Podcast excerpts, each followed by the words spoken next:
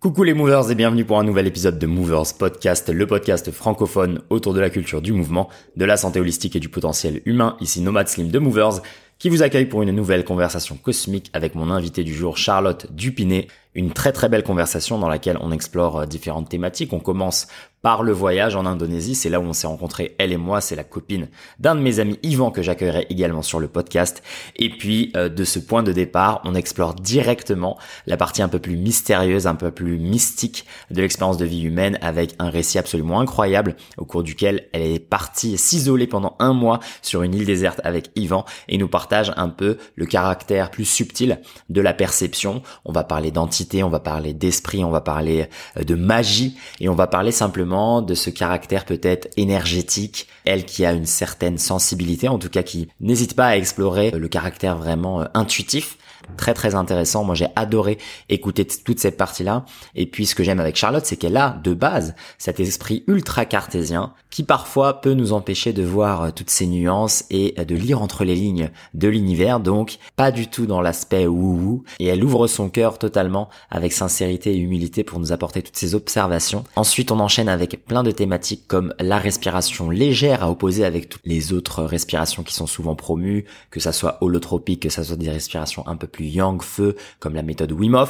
Elle recommande bien au contraire quelque chose qui va apaiser, calmer le système nerveux central. Et elle nous explique que ce type de respiration peut amener à différents états modifiés de conscience et peut amener simplement à expérimenter une journée sur une autre vibration et potentiellement nous aider à appréhender les challenges de la journée, la pratique physique, la relation à l'autre euh, beaucoup plus calmement. Donc c'est très très intéressant et ça fait du bien d'avoir une autre vision euh, du monde de la respiration, un peu plus terre à terre, un peu plus facile d'accès. Donc je pense que ça va beaucoup vous aider. Puis après euh, le côté des voyages, le côté de l'aventure et le côté du, mystère, on explore le monde des rêves et des rêves lucides. On parle de la pratique du yoga, on parle du sens du beau, on parle de la relation à l'esthétique, on parle de la relation à la pratique physique et à l'expression de sa physicalité. Une conversation très très douce, mais avec beaucoup de sagesse et beaucoup de lumière. Je pense que vous allez ressentir tout ça. Une très belle invitation à changer sa perception ou en tout cas l'augmenter et ajouter la partie subtile qui nous permettrait, selon Charlotte, euh, d'avoir une meilleure expérience de vie sur Terre. Cet épisode est sponsorisé par Movers Academy, l'académie des movers dans laquelle vous allez pouvoir retrouver toutes les formations en ligne au mouvement, à la mobilité articulaire pour vous aider à gagner en autonomie physique, à retirer les douleurs, les raideurs, les blessures, améliorer vos amplitudes de mouvement et de nouveau retrouver un corps sur lequel vous pouvez compter, capable de bouger librement, sans aucune restriction, que vous comprenez, que vous savez manipuler pour tous les gestes du quotidien, améliorer vos performances athlétiques et profiter de vos activités physiques préférées sans risque de blessure. Movers Academy, c'est la première école de mouvement et de mobilité en ligne et avec le coupon code Movers Podcast, vous bénéficiez de 25% de réduction sur toutes les formations et il y en a pas mal qui sortent ce mois-ci. N'hésitez pas à faire le plein et à de nouveau libérer le potentiel de votre corps. Ne mourrez pas sans découvrir ce que votre corps est réellement capable de faire. Donc rendez-vous dans l'académie Movers. Movers épisode 108 avec Charlotte Dupinet. C'est parti.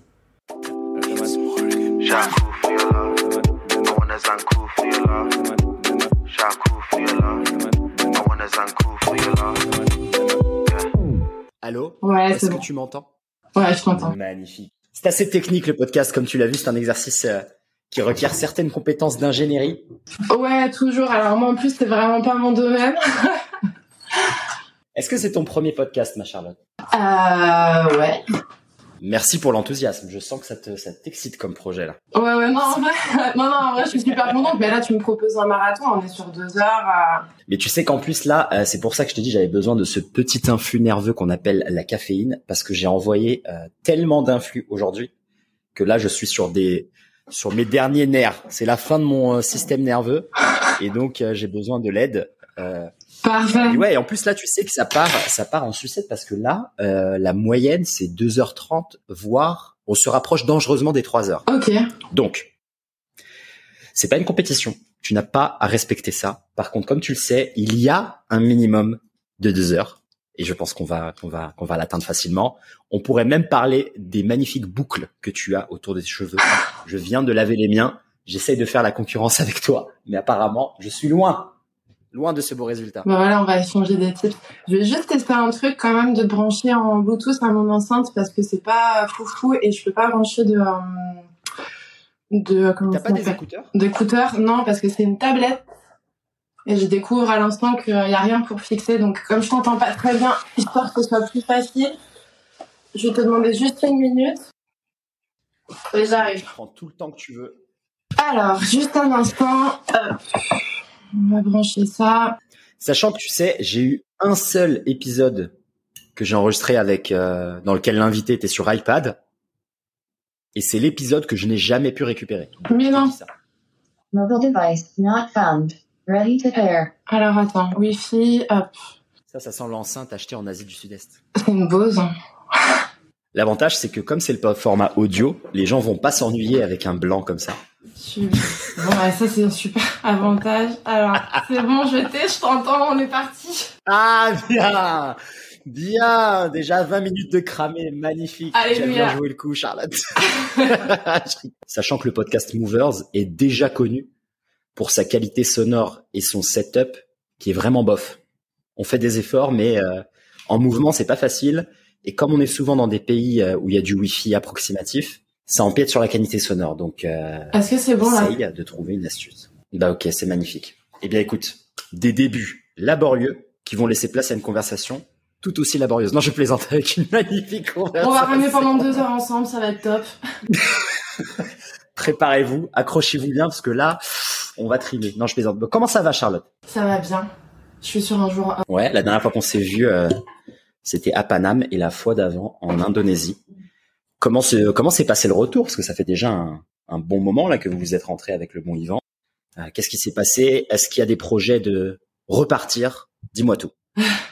Bah, le retour, ça s'est fait euh, vraiment en douceur. Quand je reviens de voyage, je suis pas euh, du tout déprimée parce que j'emporte vraiment avec moi toutes les, bah, toutes les expériences de voyage, en fait, et toutes les énergies avec, euh, avec lesquelles t'es rentré en contact, quoi. Donc, euh, ouais, j'ai bien flotté pendant un mois à Paris et c'était super agréable, en fait, de, d'avoir l'impression de retourner chez soi, mais d'être encore en, en voyage. Donc, ça, c'était vraiment trop cool. Euh, ça permet de détendre les choses. Et puis après, ouais, euh, là, on, on projette un petit voyage au, au Népal, en fin mars, tout avril. Non, mais non. Donc euh, ouais, le plan c'est euh, bah, respiration, aller trekker, peut-être des bains froids aussi. Et après euh, on a ouais on a un voyage euh, sur plus long terme qui je pense euh, fera surface fin 2023 début 2024 où on aimerait un peu bah, voyager mais bosser en même temps. Magnifique. Donc tu t'orientes vers cette cette vibe un peu digital nomade et. Est-ce que c'était une inspiration de ton dernier voyage là de Bali? Euh, non, c'est un projet qu'on avait depuis super longtemps en fait avec Yvan, c'était même avant le Covid, on voulait partir sur les routes euh, de manière un peu indéterminée et puis se débrouiller à, en fait travailler euh, à l'étranger. Et puis bon bah il y a eu le Covid, après il y a eu la reprise du travail, c'était un peu compliqué de euh, de faire Paris dans la mesure où on avait besoin aussi d'ancrer les choses ici quoi. Et et donc après on a un peu laissé en pause on a une grosse phase où euh, on est quasiment devenu sédentaire en se disant non, bah, c'est bien, on va pas bouger. Et puis après, bah, on a revoyagé, on a fait non, mais en fait pas du tout là. On s'est un peu rapproché de notre nature, euh, ouais, de notre nature nomade. Et puis euh, et puis on s'est dit non, non, faut La- l'appel est trop fort. Magnifique, magnifique. Là, les, les pays que tu mentionnes, ils ont souvent cette connotation un peu euh, spiritualité, euh, enseignement, yogique, etc. Est-ce que tu suis ça Il y a une volonté d'apprendre, de, de gagner en compétences, ou c'est vraiment juste des destinations euh, avec lesquelles tu résonnes Bah, je pense que c'est un peu des deux dans la mesure où oui, ça résonne. Après, parce que ça fait aussi appel à des, euh, comment dire, à des points d'intérêt et des recherches qui, euh, qui, euh, qui me sont chères en fait. Mais euh, oui, après, tu vois, bien sûr, moi, quand je vais aller au Népal, moi, ce qui m'intéresserait là, c'est pouvoir aussi aller euh, dans des endroits un peu plus, on va dire, pas forcément des écoles avec des formations, mais même des endroits un peu plus austères, un peu plus, on va dire. Euh, euh, traditionnel, aller voir aussi ce qui se fait parce qu'en fait euh, dans notre manière de comment dire parfois de de venir chercher l'information ou de même se former en fait à l'étranger, on a tendance à aller très vite vers des euh, et moi la première hein, vers des gros labels en fait ou des des écoles qui proposent déjà une forme de j'allais dire de standard euh, sur la respiration, yoga, etc. Et en fait, on sait qu'il y a beaucoup, beaucoup de, de savoirs et de pratiques qui sont pas forcément non plus enseignés via des écoles, mais qui, qui existent quand même et qui sont super intéressantes à, à, découvrir. Donc je pense que l'idée c'est aussi un peu de de partir pour aller chercher ce qu'on trouverait pas euh, euh, d'ici quoi. Sinon c'est vrai que ça ça présente peu d'intérêt hormis si elle voyage. Mais, euh. ah magnifique, ça me fait penser au récit un peu des anciens aventuriers, peut-être les précurseurs qui sont partis aller chercher l'information. Tu mentionnes le Népal. Je crois qu'il y avait aussi le bon celui qui nous a quitté récemment d'ailleurs, le brave Maurice Dobar, qui était parti chercher euh, l'information sur euh, bah, tout ce qui est respiration, exposition au froid avec les moines. J'ai pas envie de dire de bêtises. Je crois que c'était les moines euh, tibétains, mais je ne suis pas sûr. Mais j'ai un épisode avec le bon Pierre Dufresne qui relate ça. Et je crois que d'ailleurs c'est Pierre qui partageait ça avec moi où il me disait, en fait, c'est des gens qui sont partis à une époque où il n'y avait pas Internet, il n'y avait pas toutes ces formations comme tu dis, il n'y avait pas ce côté marketing aussi autour de ces savoirs et qui sont simplement allés voir des gens qui pratiquaient quelque chose, mais qui même pas l'enseignaient ou qui ils en vivaient pas quoi. C'était simplement leur mode de vie. Et donc simplement être autour de ces gens-là, eh bien ils ont pu apprendre des choses et après ils ont décidé de, les retransmettre. Et euh, Maurice Debar, c'était oui avec le yoga Tumo, qui est un peu euh, ce que Pierre me disait justement, c'était que tu vois Wim par exemple, il avait rien inventé et que Maurice avait déjà en fait tous ses records et toute cette capacité un peu à autoréguler sa température interne, etc. Et euh, justement qu'il y avait une époque où il y avait des gens qui faisaient ça en fait, qui partaient, des vagabonds quoi, qui partaient à l'aventure et qui récupéraient ce savoir. Donc euh, moi ça résonne beaucoup là ce que tu dis, euh, surtout aller chercher l'information. Même moi dans mon dans ma petite industrie qui est le mouvement, c'est un peu pareil, tu vois. Beaucoup de personnes maintenant font des formations, etc. Et ils te mâchent un peu le travail, et ce qui fait qu'en fait ça t'aveugle devant l'étendue déjà du sujet de recherche. C'est bien plus vaste le mouvement que euh, genre trois quatre euh, mecs connus euh, genre Mouvenat, Animal Flow etc mais par contre il faut s'investir il faut prendre un risque et il faut aller à la rencontre de ces personnes est-ce que toi comment tu, tu abordes en fait cette cette aventure. Est-ce que tu as déjà des pistes de recherche? Est-ce que tu as eu des lectures justement de récits d'aventuriers qui t'ont indiqué que peut-être là-bas il y aurait une clé? Comment tu comment tu vois ça? Bah, je pense que le, premier truc, ça a été une forme quand même d'orientalisme, c'est-à-dire que voilà, tout ce qui est exotique, forcément, nous en Occident, ça nous excite un peu, donc je pense que ça a commencé par là. Et puis après, bah, j'ai lu, tu vois, sur ma, ma route, des lectures ou des euh, euh des récits de personnes justement qui n'avaient pas, comment dire, cette forme de euh,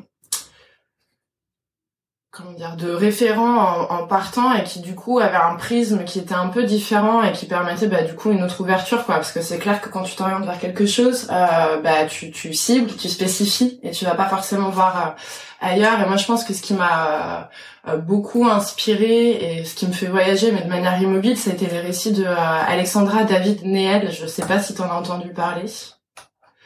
Alors franchement c'est à aller voir. C'est assez impressionnant. Alors c'est une femme en fait qui, euh, au début du XXe siècle, euh, a commencé à... Bon, elle a une histoire très particulière, très jeune, ado, elle était hyper intéressée par le bouddhisme et elle était pratiquante, etc. Et puis en fait, très tôt, elle, a décidé de partir en Asie avec l'accord de son mari, du coup, parce que bah, à l'époque c'était un peu compliqué. Et donc en fait, euh, ça a été une des premières femmes et une des premières personnes à partir explorer notamment les régions du Tibet à l'époque où c'était encore fermé aux étrangers. Euh, donc elle a écrit ses récits. En fait, elle fait partie, c'est quasiment euh, euh, pas uniquement grâce à cette personne-là, mais en grande partie qu'on a aujourd'hui les récits les plus anciens sur la façon dont, on va dire, euh, les cultes ou euh, la vie quotidienne, par exemple, des Tibétains, même des Chinois, en fait, se déroulaient, y compris au Népal, hein, parce qu'elle a, elle a beaucoup, beaucoup voyagé, la façon dont la vie, en fait, se faisait. Et bon, ce qui est assez marrant, c'est que comme la, elle voulait se rendre à Lhasa, mais que la cité était interdite aux étrangers et d'autant plus aux femmes, elle a dû en fait, et elle, raconte ça en fait, hein, un, journal, elle raconte qu'elle a dû donc se se euh, comment dire se transformer, se déguiser euh, à chaque fois qu'elle changeait de région en fait pour se faire passer pour euh, ben, pour quelqu'un du coin. Et ce qui est assez marrant c'est qu'elle a joué sur une forme de d'abrutissement. Elle, elle, se faisait passer en fait pour une femme un peu arriérée un peu bête. Et elle avait adopté un lama du coup un jeune qui lui faisait le prêtre et donc, si tu veux, euh, le moindre truc, elle, elle parlait pas. Puis de toute façon, c'était une femme, donc on la sollicitait pas trop. Et le lama faisait un peu la figure, euh, comment dire, euh, qui permettait de d'éclairer, enfin, de de ne pas permettre euh, le doute sur leur identité et de cette façon-là en fait elle a beaucoup voyagé et donc elle, raconte des trucs mais qui sont complètement fous par rapport aux mystiques notamment du Tibet je pense que je vais avoir le bouquin pas loin je suis en train de regarder est-ce que je l'ai là? Bon, au pire, je le ressortirai plus tard, mais j'en ai un paquet. Il y a euh, Voyage d'une Parisienne à Lhasa. Ça, c'est le premier où elle essaye de, de, se rendre du coup dans la cité. Et après, il y en a un autre. Donc, je crois que c'est Mystique du Tibet. Et donc là, elle raconte. Et c'est marrant parce qu'on sort de ce prisme, comment dire que justement que nous on voit, on a tendance à un peu tout euh, rendre ou très dogmatique ou très pragmatique. Et elle, dans sa forme de découverte et de naïveté, elle reste vraiment sur euh, sur quelque chose de très, euh, j'allais dire neutre et ambigu, où elle raconte des histoires, où elle voit en fait des, euh, effectivement ces moines qui font fondre la neige à un mètre autour d'eux euh, pendant qu'ils méditent, ou des énergies qui vont sortir en fait du crâne, et donc elle observe tout ça. En fait, elle se planque hein, à la base, ou même des cérémonies, tout ce qui est cérémonie, où ils doivent affronter en fait les démons. Alors ça, je sais plus sur quel à, à quel pan de la religion bouddhiste ça ça appartient. Mais voilà, elle observe tout ça et euh, et en fait, du coup, ça donne aussi envie justement de s'écarter un peu des sentiers battus et d'aller euh, d'aller retrouver un peu cette euh, ouais cet endroit où les pratiques se font sans forcément qu'elles se regardent elles-mêmes ou qu'elles soient observées de l'extérieur et euh, et donc ouais les textes d'Alexandra David Neel m'ont beaucoup beaucoup euh, beaucoup inspiré en fait et d'autant plus que voilà, en plus c'est une femme au début du euh, du XXe siècle. Enfin, ça, ça paraît complètement euh, surréaliste, quoi. Ouais, ouais, absolument. Ouais. Tu sais quoi? En t'écoutant, je crois que euh, la seconde personne que j'avais en tête quand je te racontais un peu les histoires de Maurice de Bar, c'était elle, parce qu'il y a un invité qui m'a raconté cette histoire, mais j'ai complètement oublié le nom et qui m'avait dit qu'il y avait une femme à l'époque qui avait fait ça et c'était incroyable. Bah, de tous les mais qui n'était pas rentré dans les détails comme toi tu viens de le faire. Donc moi ça m'invite plein de questions. Euh, c'est évidemment euh, fou, mais j'ai envie de t'amener directement comme ça on décolle sur la partie énergie, démon, mystique, magie. Faut que tu me racontes ça en détail. Qu'est-ce qu'elle a vu? Qu'est-ce qui s'est passé? Et, et, après, évidemment, qu'est-ce que toi t'en penses? Et est-ce que c'est quelque chose qui, qui, attise ta curiosité? Et est-ce que c'est un pan de la pratique que tu aimerais découvrir? Waouh, c'est beaucoup de sujets en un dans, tu vois, je vais citer peut-être un exemple dont je me souviens par rapport à, aux choses que j'ai lues euh, récemment sur elle. Euh, bah, du coup, j'ai plus le nom de, peut-être que je vais retrouver. Ce que, alors, c'est ce bouquin-là. Hop, version vintage. Et donc, euh, en fait, euh, elle parle, et d'ailleurs c'est assez intéressant, en fait, elle n'était pas très euh, frileuse par rapport au fait de poser des questions très directes aux, aux, personnes, on va dire, hautes placées dans la, la religion ou dans ces philosophies-là, elle avait beaucoup de contacts et donc elle allait directement poser des questions euh, pour lever un peu bah, certains doutes que nous on peut avoir ou certaines, euh, comment dire, certains, euh, certaines incompréhensions. Et donc notamment par rapport à ces rites où en fait c'est une sorte de rite de passage où les jeunes moines doivent effectivement se retrouver seuls dans des endroits entre guillemets chargés en fait en esprit et donc ils doivent apprendre des sortes de chorégraphies etc. Et l'idée en fait c'est qu'ils s'attachent euh, plusieurs jours durant, où ils sont fixés en fait plusieurs jours durant à un même endroit. Et donc dans l'idée, je vulgarise énormément hein, euh, euh, les, les dieux ou les démons en fait viennent trouver cette personne-là. Et l'idée c'est que bah, toute la nuit ou toute la période sur laquelle ils, doivent en fait rester, ils doivent affronter en fait ces démons. Et donc, bah, ce qui se passe à l'issue de ça, c'est que bah, il y a des gens qui sont qui s'en sortent, mais aussi des gens traumatisés, des gens qui disparaissent, etc.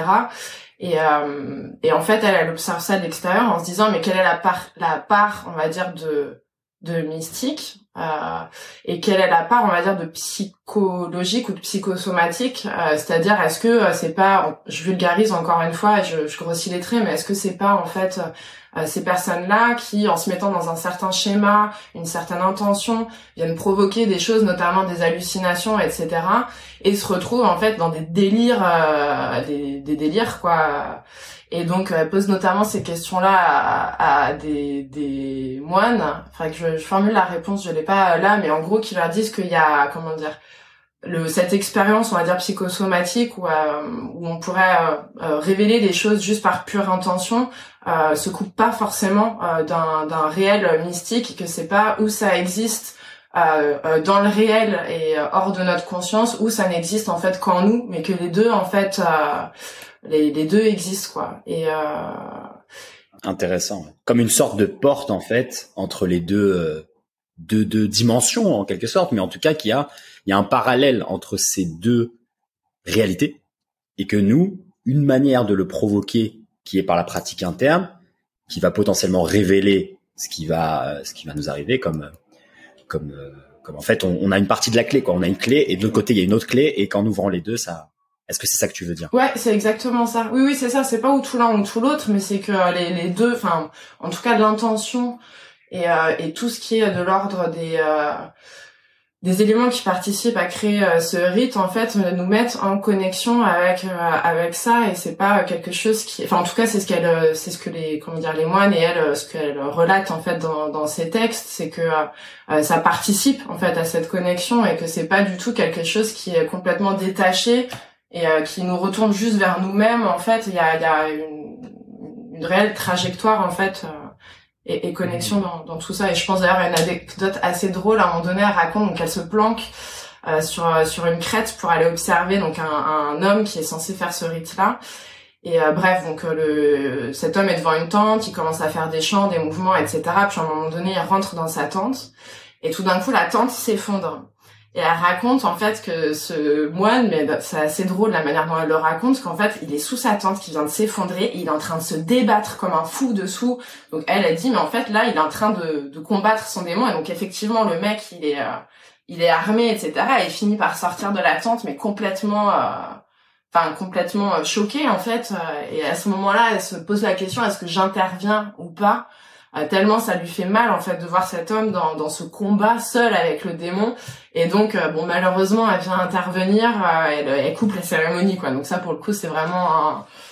pour moi c'est un blasphème mais mais ouais c'est assez c'est assez marrant. Et tu vois par rapport à ça moi ça m'inspire vachement parce que on a moi je, je, fais partie des personnes qui étaient euh, et peut-être qui, qui suis encore euh, très on va dire rationnelle la pensée bien cartésienne de l'ouest où on se dit je crois ce que je vois euh, et et en fait bah, par mes expériences en Asie notamment une expérience que j'ai fait donc avec Yvan mon, mon conjoint pour ceux qui ne connaissent pas on avait décidé en 2017 de partir vivre un mois sur une île déserte tout seul.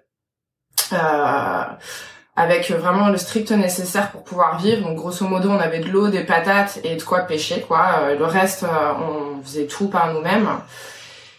Et en fait, pendant ce mois-là, il nous arrivait énormément, alors qu'on n'était pas du tout prédisposé à ça, il nous arrivait énormément de coïncidences ou d'événements très étranges qui, au bout d'un moment, euh, pour nous, se révélaient plus comme des coïncidences, mais mais comme un système ou un environnement en fait qui bah, qui participait du mystique. Et en fait, ce qu'on a vécu sur ce mois-là et, et, la manière dont on le vit encore aujourd'hui, c'est qu'il n'y a pas euh, ou le mystique ou entre guillemets le réel. Le mystique pour nous appartient au réel et il y avait vraiment cette forme, même dans la façon dont on l'a vécu, d'ambiguïté où il n'y avait pas besoin de séparer les choses en se disant ok ça ça existe ou ça c'est de l'ordre de la métaphysique, enfin ouais du mystique, de la métaphysique, mais que y a, enfin la réalité se joue en, dans, dans, cette strate ou dans je sais pas ce transfert en fait entre les deux et que justement on est euh, on a senti qu'on était au plus proche on va dire de d'une forme de vérité de ce qu'on vivait euh, dans cette ambiguïté et dans on va dire ce, ce jeu de glissement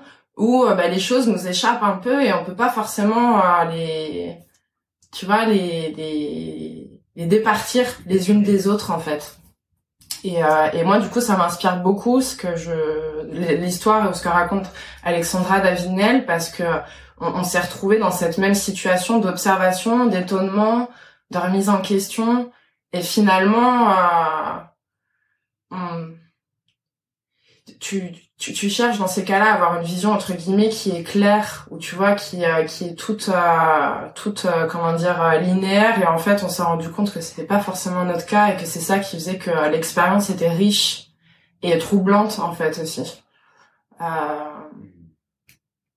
Donc ouais moi c'est ça qui m'a inspiré effectivement quand je vais en Asie c'est pas quelque chose que je vais aller chercher mais c'est quelque chose où je sais que je vais être réceptive et euh, et, euh, et je le laisse venir en fait.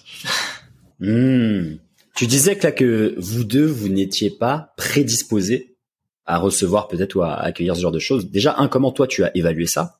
Est-ce que c'est toi, c'est une croyance? Est-ce que tu penses que c'est aussi l'héritage de ce mode de conditionnement euh, européen qui nous dit que non, on n'est que matière, on n'est que des atomes et que il y a rien quoi euh, ou bien tu penses que c'est euh, t'as as une preuve peut-être tangible quoi dans ta famille il y a eu ça ça ça ou j'en sais rien donc ça c'est la première question et puis la deuxième est-ce que tu voudrais partager une de ces expériences pour ajouter un peu peut-être euh, une imagerie euh, pour que les gens puissent euh, fantasmer là-dessus et qui prennent un billet pour Colanta avec un arc et des flèches? Ah, je suis pas sûre que ça vous fera venir, hein, franchement, jusque.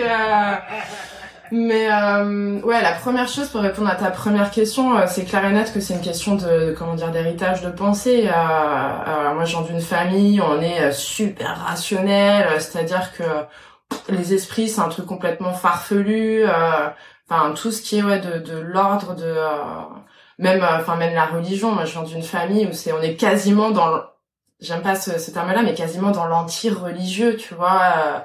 Où non, la religion c'est forcément quelque chose qui te borne, c'est forcément quelque chose où tu vas avoir des comment comment tu dis des où tu vas dériver entre guillemets vers des vers des, des, pratiques ou des modes de pensée en fait qui sont enfermantes. Je pense pas que ce soit forcément le cas euh, aujourd'hui, mais c'est vrai que voilà, moi j'ai cet héritage-là et puis un truc très scientifique où euh, entre guillemets la science c'est la nouvelle religion. Du coup, c'est assez paradoxal. Exactement, ouais. Et, euh, et donc voilà, moi j'étais pas du tout, si tu veux, j'ai tendance quand il va, enfin quand il m'arrivait quelque chose d'un peu surprenant ou pas explicable par la, la rationalisation, bah, j'avais tendance à quand même essayer de le rapporter au rationnel et euh, et surtout en fait, c'est même pas le rapporter au rationnel, mais c'est tout faire quasiment pour se dire que euh, c'est pas mystique ou c'est pas euh, c'est pas quelque chose qui est hors de ma portée en fait. Tu vois, je trouve que c'est en fait on a besoin de se rassurer et euh, et ouais donc il y a eu ça. Sauf qu'après bah, j'ai vécu aussi voilà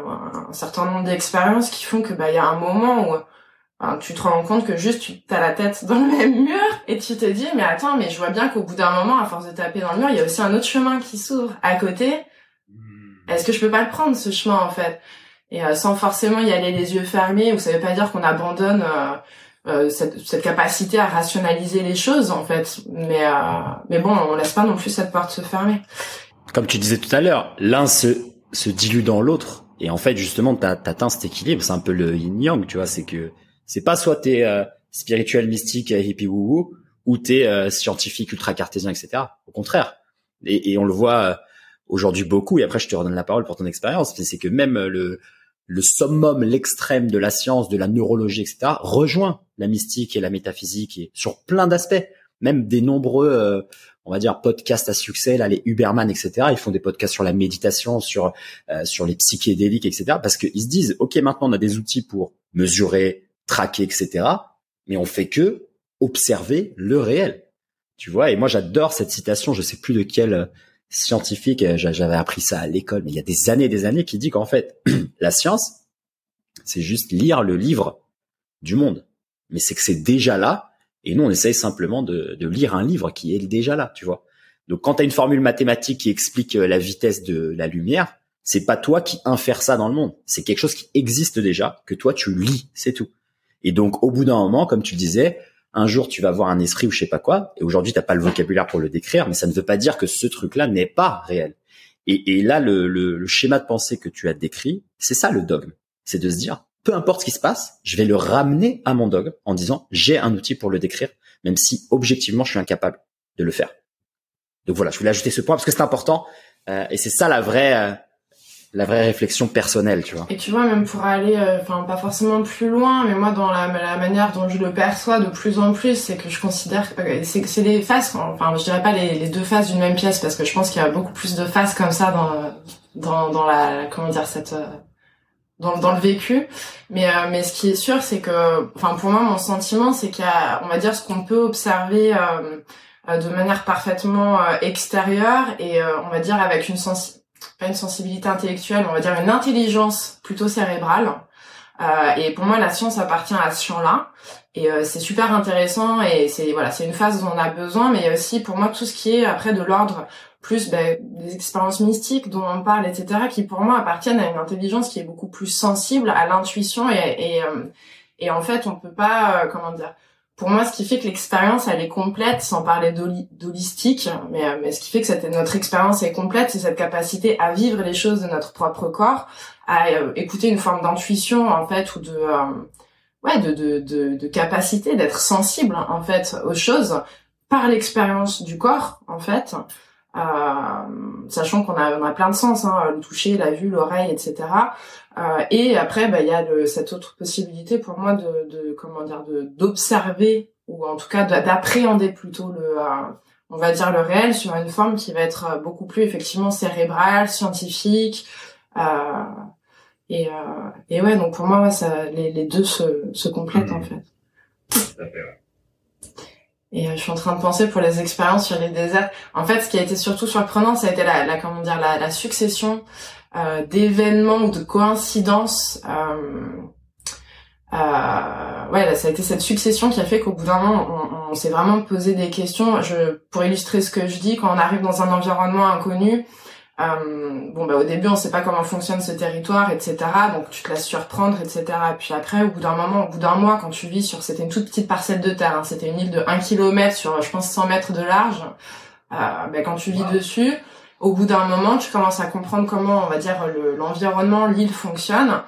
Et tu commences à, te, à comment dire à, à du coup avoir une lecture de, de, certains événements qui ont pu se dérouler qui en fait tu t'es dit mais attends c'était pas normal en fait que ça se passe comme ça parce que l'île ne fonctionne pas euh, enfin c'est des situations normalement qui se qui se qui se produisent pas. Donc il y a eu euh, il y a eu ce genre de choses mais tu vois dans les événements les plus fous qu'on a essayé de rationaliser au maximum alors en gros c'était avant ce projet. On a vécu un mois on avait déjà découvert cette île un an auparavant en fait un peu par hasard et on y avait passé une nuit ce qu'il faut savoir, je vais essayer de la faire courte, mais ce qu'il faut savoir, c'est que cette petite île, en fait, elle est entourée d'une barrière de corail.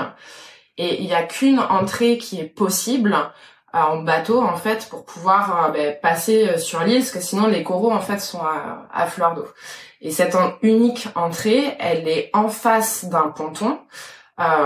sur lequel nous en fait on avait passé une après-midi. Donc en fait ce qui s'est passé c'est qu'on était arrivé sur cette île de je sais plus c'était vers midi et donc, euh, on n'avait pas ce qu'il fallait sur le moment pour faire à manger. Et il y avait une petite cabane, une hutte au centre de l'île, tout abîmée sur pilotis. Euh, elle était euh, complètement verrouillée devant avec un cadenas et il y avait une porte derrière qui était cloutée. Et bon, euh, on avait oublié du coup des, des casseroles et, et, Yvan avait regardé dans cette cabane en voyant qu'il y avait des ustensiles en fait pour faire à manger. Donc à ce moment-là, on s'est dit bon bah pas le choix malheureusement. Donc il est passé par la porte de derrière, il a déclouté. Et donc avait euh, des wok, un tapis roulé, etc. dans la pièce. Donc on prend ce truc-là, on se fait à manger, on, le nettoie, on le pose sur un crochet en fait sur le côté de la de la maison. Et on repart euh, du coup euh, pour toute la journée sur le ponton en face de l'entrée de l'île où il y avait personne, parce qu'il y avait pas de bateau. Tu sais, on entend beaucoup aussi quand les bateaux arrivent sur l'eau, le son porte énormément. Donc on passe toute notre après-midi là, personne n'était là, etc. C'était génial. Et donc le soir, la nuit tombe. Rebelote, on doit refaire à manger. Donc on, Yvan part chercher euh, la casserole qu'on avait laissée en fait le midi euh, sur sur ce clou. Et euh, pas de casserole. Donc on commence à se dire qu'on l'a oublié, tu vois, ou qu'on l'a rangé quelque part d'autre. Donc c'était très pratique parce qu'il n'y avait pas d'électricité. On avait une lampe torche pour deux. Il y avait partout des bêtes, tu vois, les scorpions, des serpents et tout. Bref, on cherche notre truc, on trouve pas. Dix minutes se passent. Au bout d'un moment, on se dit mais c'est pas possible, quoi. Elle est, elle est passée où en fait? Et, euh, et au bout d'un moment, Yvan dit, écoute, il y avait d'autres ustensiles en fait dans la cabane, donc bah je vais retourner dedans. Il retourne par la porte de derrière, il redécloute la porte euh, qu'il avait refermée, et là, il redécloute la porte, il m'appelle avec une voix tremblante. Le, dans la pièce principale, le tapis avait été déroulé et la, la, le wok qu'on avait pris était posé au milieu. Et, et à ce moment-là, en fait, moi, je, pour moi, c'était tellement impossible que les objets se déplacent toutes seules que je j'avais gardé en tête le fait que euh, Yvan avait dû se tromper en fait. Sauf que Yvan, il a une bonne mémoire, il est plutôt organisé et il arrêtait pas de me dire, je te jure que je l'ai posé à l'extérieur, je l'ai pas re-rentré, je suis pas re-rentré dedans, je m'en serais souvenu en fait quoi. Donc c'était assez drôle parce qu'on devait dormir devant cette cabane et donc là euh, on a décidé, moi ça allait, mais on a décidé que finalement on n'allait pas dormir devant la cabane mais sur le ponton à la plage euh, pour pas rester près de cet endroit. Et, euh, et donc on a essayé de comprendre, de se dire ok, mais peut-être qu'il y avait quelqu'un sur l'île, mais sauf qu'il n'y avait pas de bateau, que personne ne peut y venir à pied. Euh, personne n'est reparti non plus le lendemain, donc tu vois, le, si le bateau avait été planqué dans un autre coin de l'île, on l'aurait revu passer aussi devant. Donc il y avait vraiment personne en fait. Euh, et quand on est revenu, c'était assez drôle. Euh, voir nos amis indonésiens donc sur euh, sur l'île principale, parce qu'on était vraiment sur une toute petite île déserte dans un archipel. Quand on est revenu sur l'île principale et qu'on a raconté cette histoire, nos amis nous ont dit bah c'est normal, c'est l'esprit de la maison. Et en fait, on a appris plus tard qu'il y avait eu un un massacre sur cette île. Oh là là. Et euh, voilà, avec euh, bah, un endroit où il y a effectivement des. Euh, maintenant, c'est plus que des eaux, mais en fait où il y a eu des des des personnes qui se sont fait exécuter et euh, ils ont laissé les corps sur place. Et donc nous, en fait, euh, on savait ça. On est quand même reparti l'année d'après euh, pendant voilà un an, enfin un mois pardon sur sur cette île. Et ouais, il y a eu plein de trucs. On avait gardé ça en, en, arrière-plan, mais si tu veux, moi j'y prêtais vraiment peu attention. Et en fait, il y a un moment où, où ouais, on s'est dit que Enfin, il y avait trop d'événements, trop de choses. tu sais, on avait de l'aide quand on en avait besoin, quand on avait besoin d'être stoppé parce qu'on n'avait pas un comportement approprié à notre environnement. On a été, on a eu des gros stops directs. Enfin, c'était très particulier, quoi. Et voilà. Et du coup, depuis, moi, ça m'a vraiment cette expérience-là. Encore une fois, on était vierge. On arrivait euh, avec euh, entre guillemets cette cette façon très rationnelle euh, et très cartésienne d'envisager les choses, l'environnement, etc. Et puis en fait, il y a un moment, enfin, on s'est vraiment fait bousculer dans dans dans dans, dans ces dans ces fondements-là, en tout cas. Et euh, et, euh, et ouais, et moi depuis, en fait, je suis restée euh, vraiment très euh, très sensible à, à, ça. Et donc, tu vois, par exemple, on y est retourné, c'était bah, cet été, on est venu à Bali. Malheureusement, pas un mois, c'était trois jours, mais même le retour, en fait, bon, je parle de choses qui sont très intimes et très très personnelles, mais moi, ça a été assez perturbant parce qu'en fait, quand on est revenu sur l'île le premier soir, avant d'aller faire de la de la chasse sous-marine en fait la nuit. On était posé dans le sable avec Yvan en train de parler pieds nus.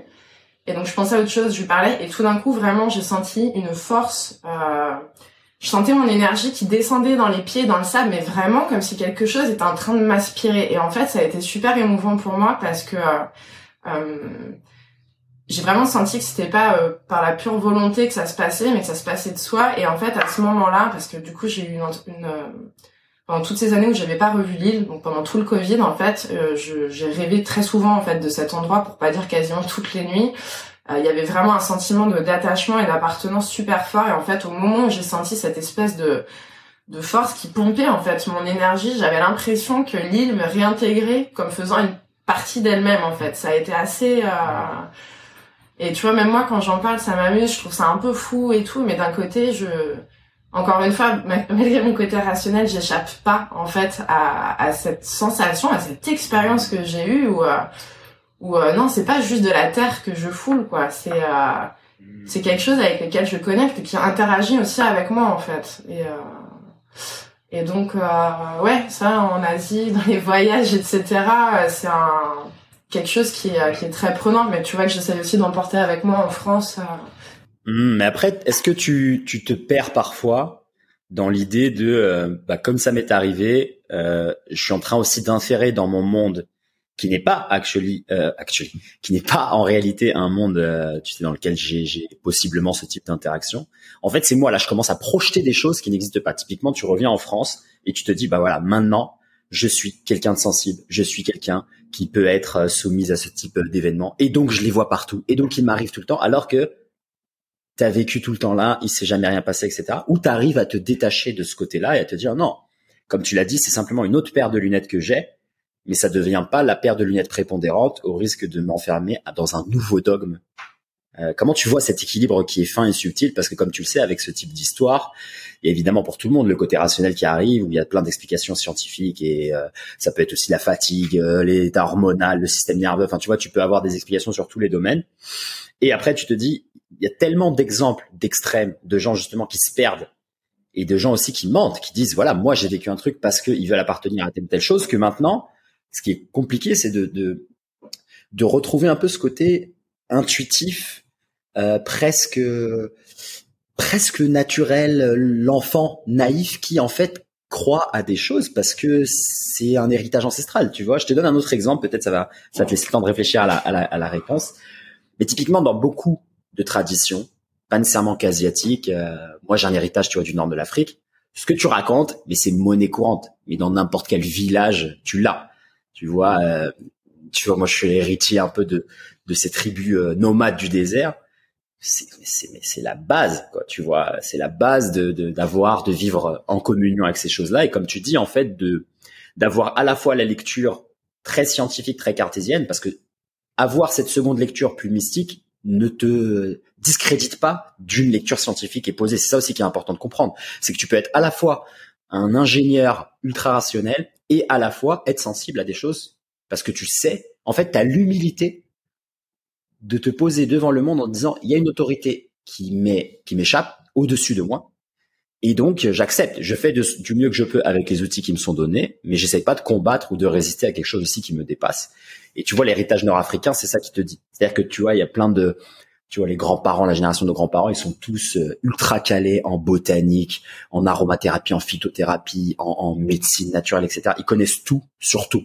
Tu vois c'est vraiment ultra scientifique etc et en même temps, ils savent que euh, voilà, il y a des il y a des esprits, il y a des djinns, il y a des démons, il y a des choses que tu fais qui vont t'envoyer certaines conséquences dans ta vie, qui sont des rappels à l'ordre de cette force euh, qui nous dépasse. Donc, il y a moyen en fait d'intégrer les deux. Et certainement que dans les villages français, c'est encore le cas.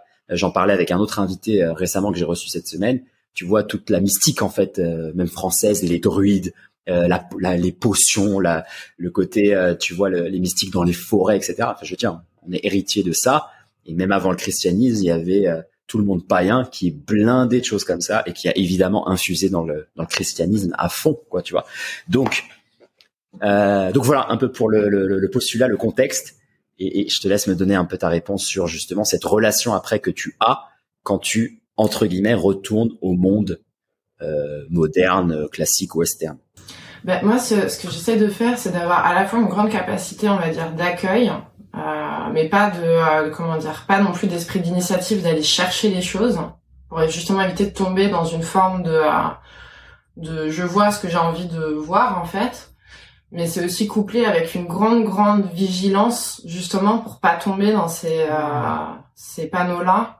Et je pense que cette vigilance, elle, comment dire, chez moi, elle est plutôt, j'allais dire, facile d'accès ah, ça veut pas dire que je, y a pas de, comment dire, parfois elle est pas euh, ébranlée, mais elle est plutôt facile d'accès dans la mesure où j'ai cet héritage-là tellement cartésien que, euh, que si tu veux, avant, même encore aujourd'hui, je pense, avant de, euh, de, de donner crédit, on va dire, à mon intuition et à ce que je peux vivre par mon corps, par mes sens, etc., il va y avoir une forme d'avocat du diable qui va se faire, où je vais complètement décrédibiliser dans un premier temps euh, ce que je vis, ce que je sens, euh, pour euh, comment dire essayer de voilà de pas de niveler mais de refaire une mise à niveau.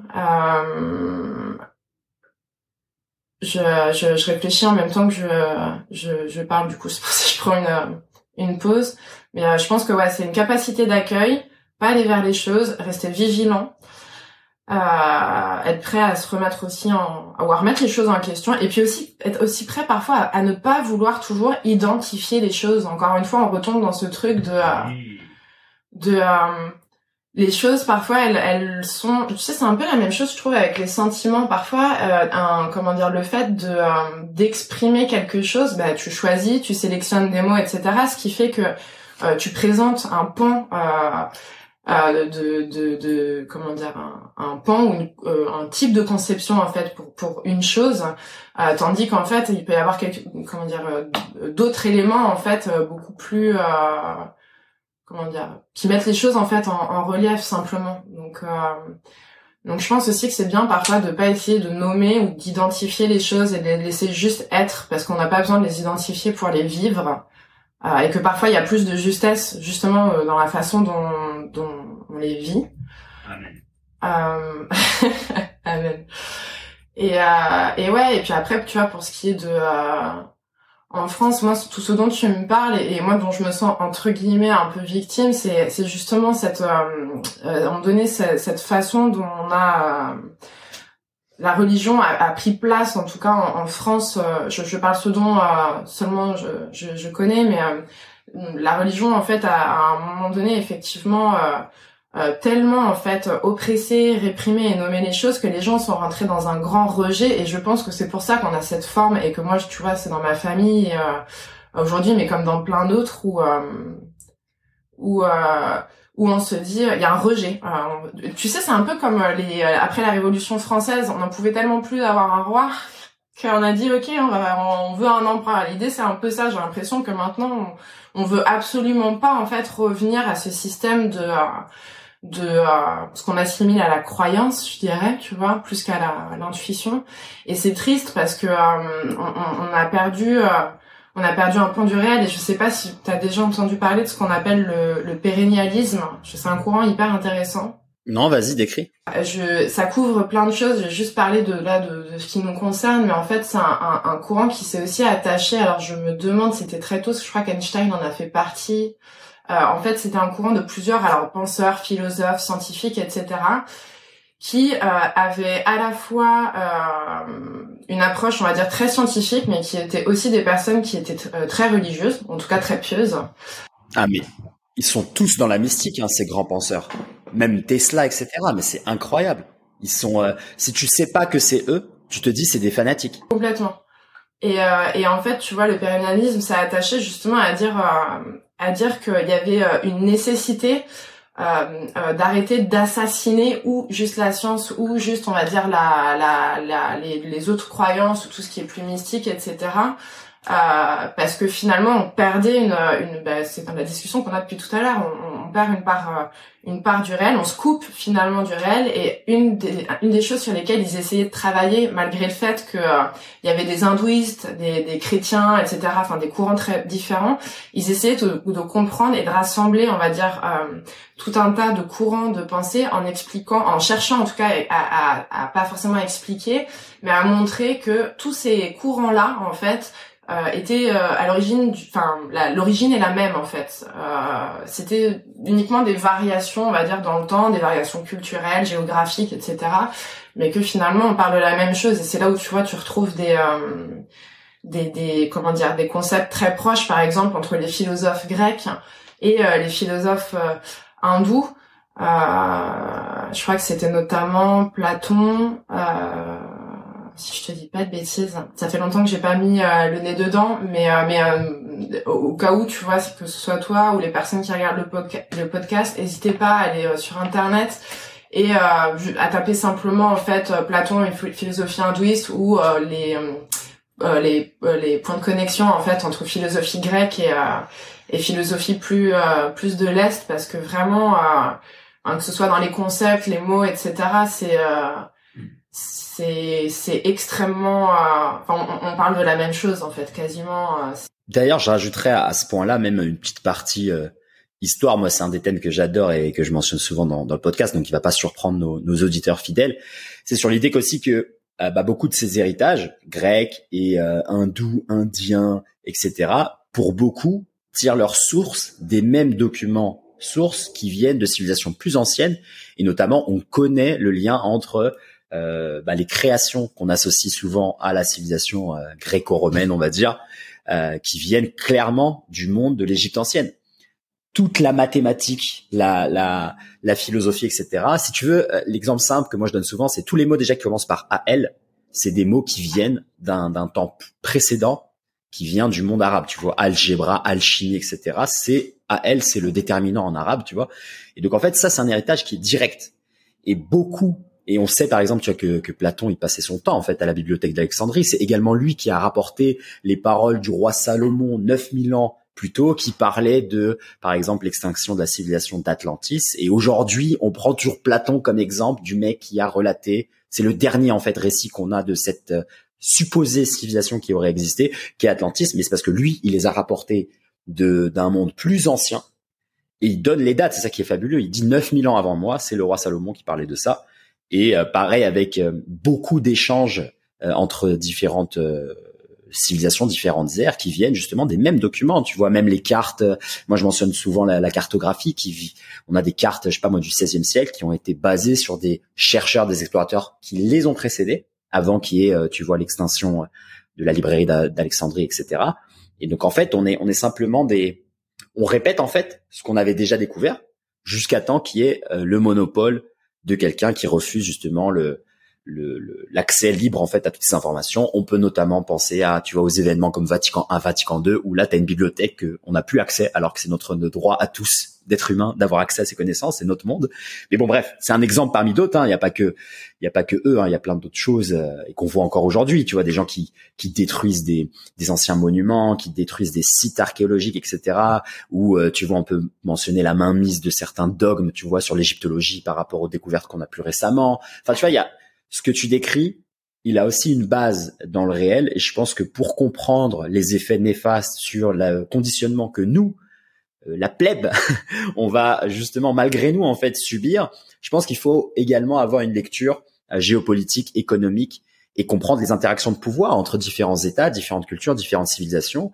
Euh, quand on envahit un pays, c'est pas que pour les ressources, l'eau, la terre et l'or. Il y a plein de choses aussi que tu tu vas envahir. Il y a plein de choses sur lesquelles tu vas inférer et tu vas prendre et tu vas mixer. Tu peux te balader dans le sud de l'Espagne, t'as l'impression que t'es dans un pays arabe, tu vois. Mais parce que c'est logique, il y a eu euh, 2000 ans d'histoire et de collaboration, de communication, de guerre. Enfin, je veux dire, c'est normal.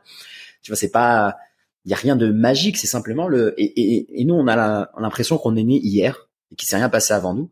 Et donc, comme tu le dis, c'est pour moi, ça me choque pas, même si j'ai pas fait les recherches euh, que toi tu as faites de voir que chez les hindous comme chez les grecs, il y ait des pensées communes. Il y a même aussi, je crois, si tu étudies un peu ou tu t'intéresses euh, aux linguistes, il y a aussi une origine commune dans la langue que nous tous maintenant on partage et qui est, je crois, j'ai plus, j'ai plus le nom de cette langue originelle, mais il disait que c'est une langue indo. Euh, il y a un deuxième mot, je sais plus quoi, mais en gros que même le sanskrit, les langues indiennes, toute l'Asie du Sud-Est, ils ont leurs origines identiques à nous, notre langue à nous, la langue, le latin, le, le grec, etc.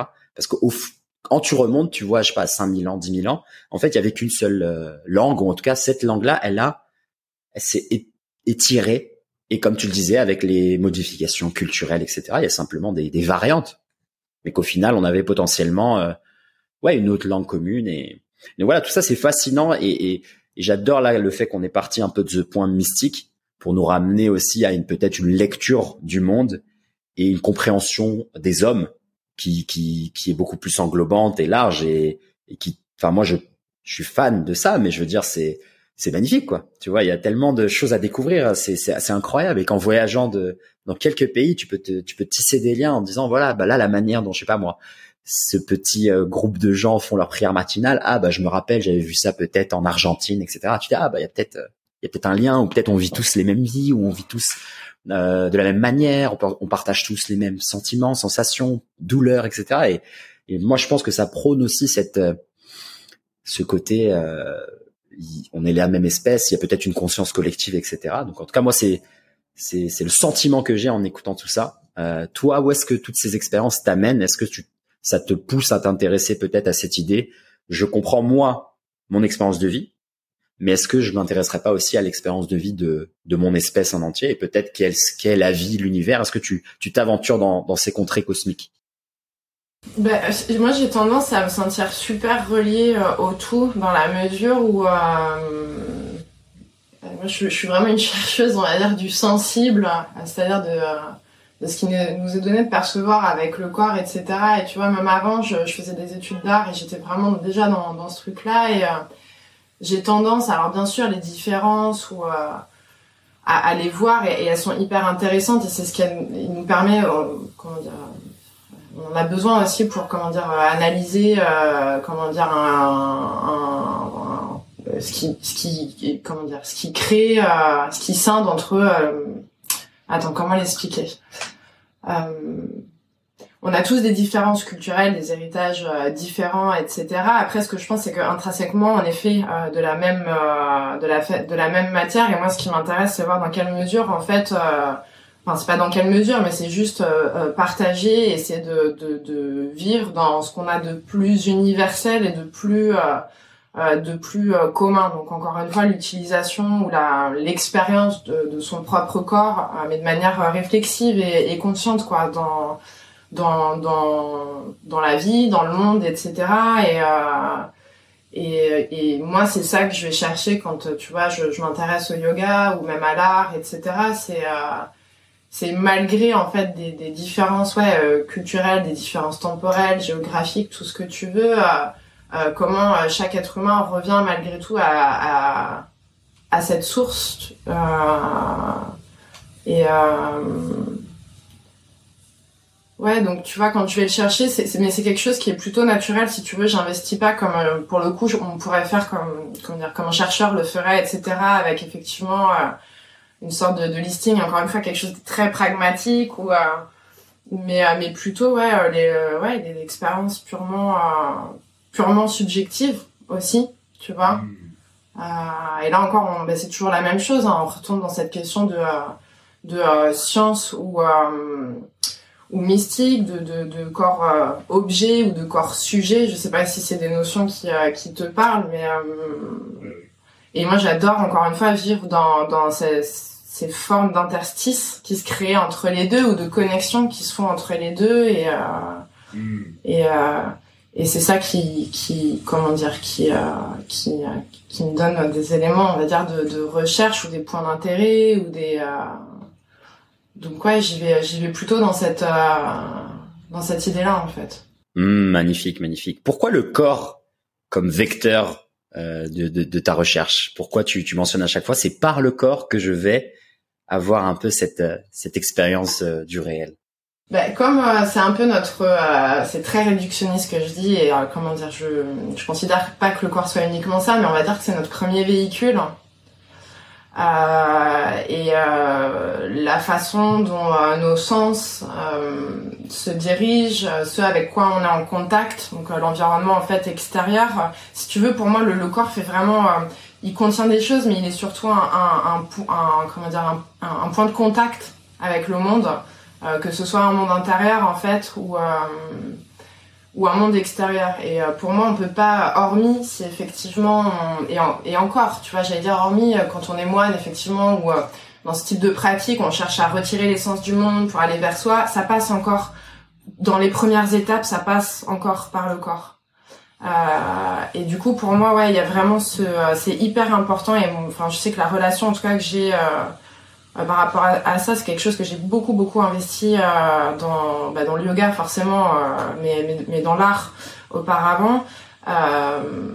c'est on n'est pas encore une fois séparés. C'est pour ça que je parle pas de comment dire d'un corps enveloppe ou d'une peau qui enveloppe qui nous contient ou qui nous sépare du monde, mais vraiment comme un, un point de vraiment de contact en fait. Euh, et, euh, et pour moi, voilà, du coup, tout ce qui est, comment dire, tout ce qui est dans notre environnement extérieur va forcément euh, euh, passer par ce point de contact et du coup, bah, générer des choses en fait à l'intérieur et à l'inversement.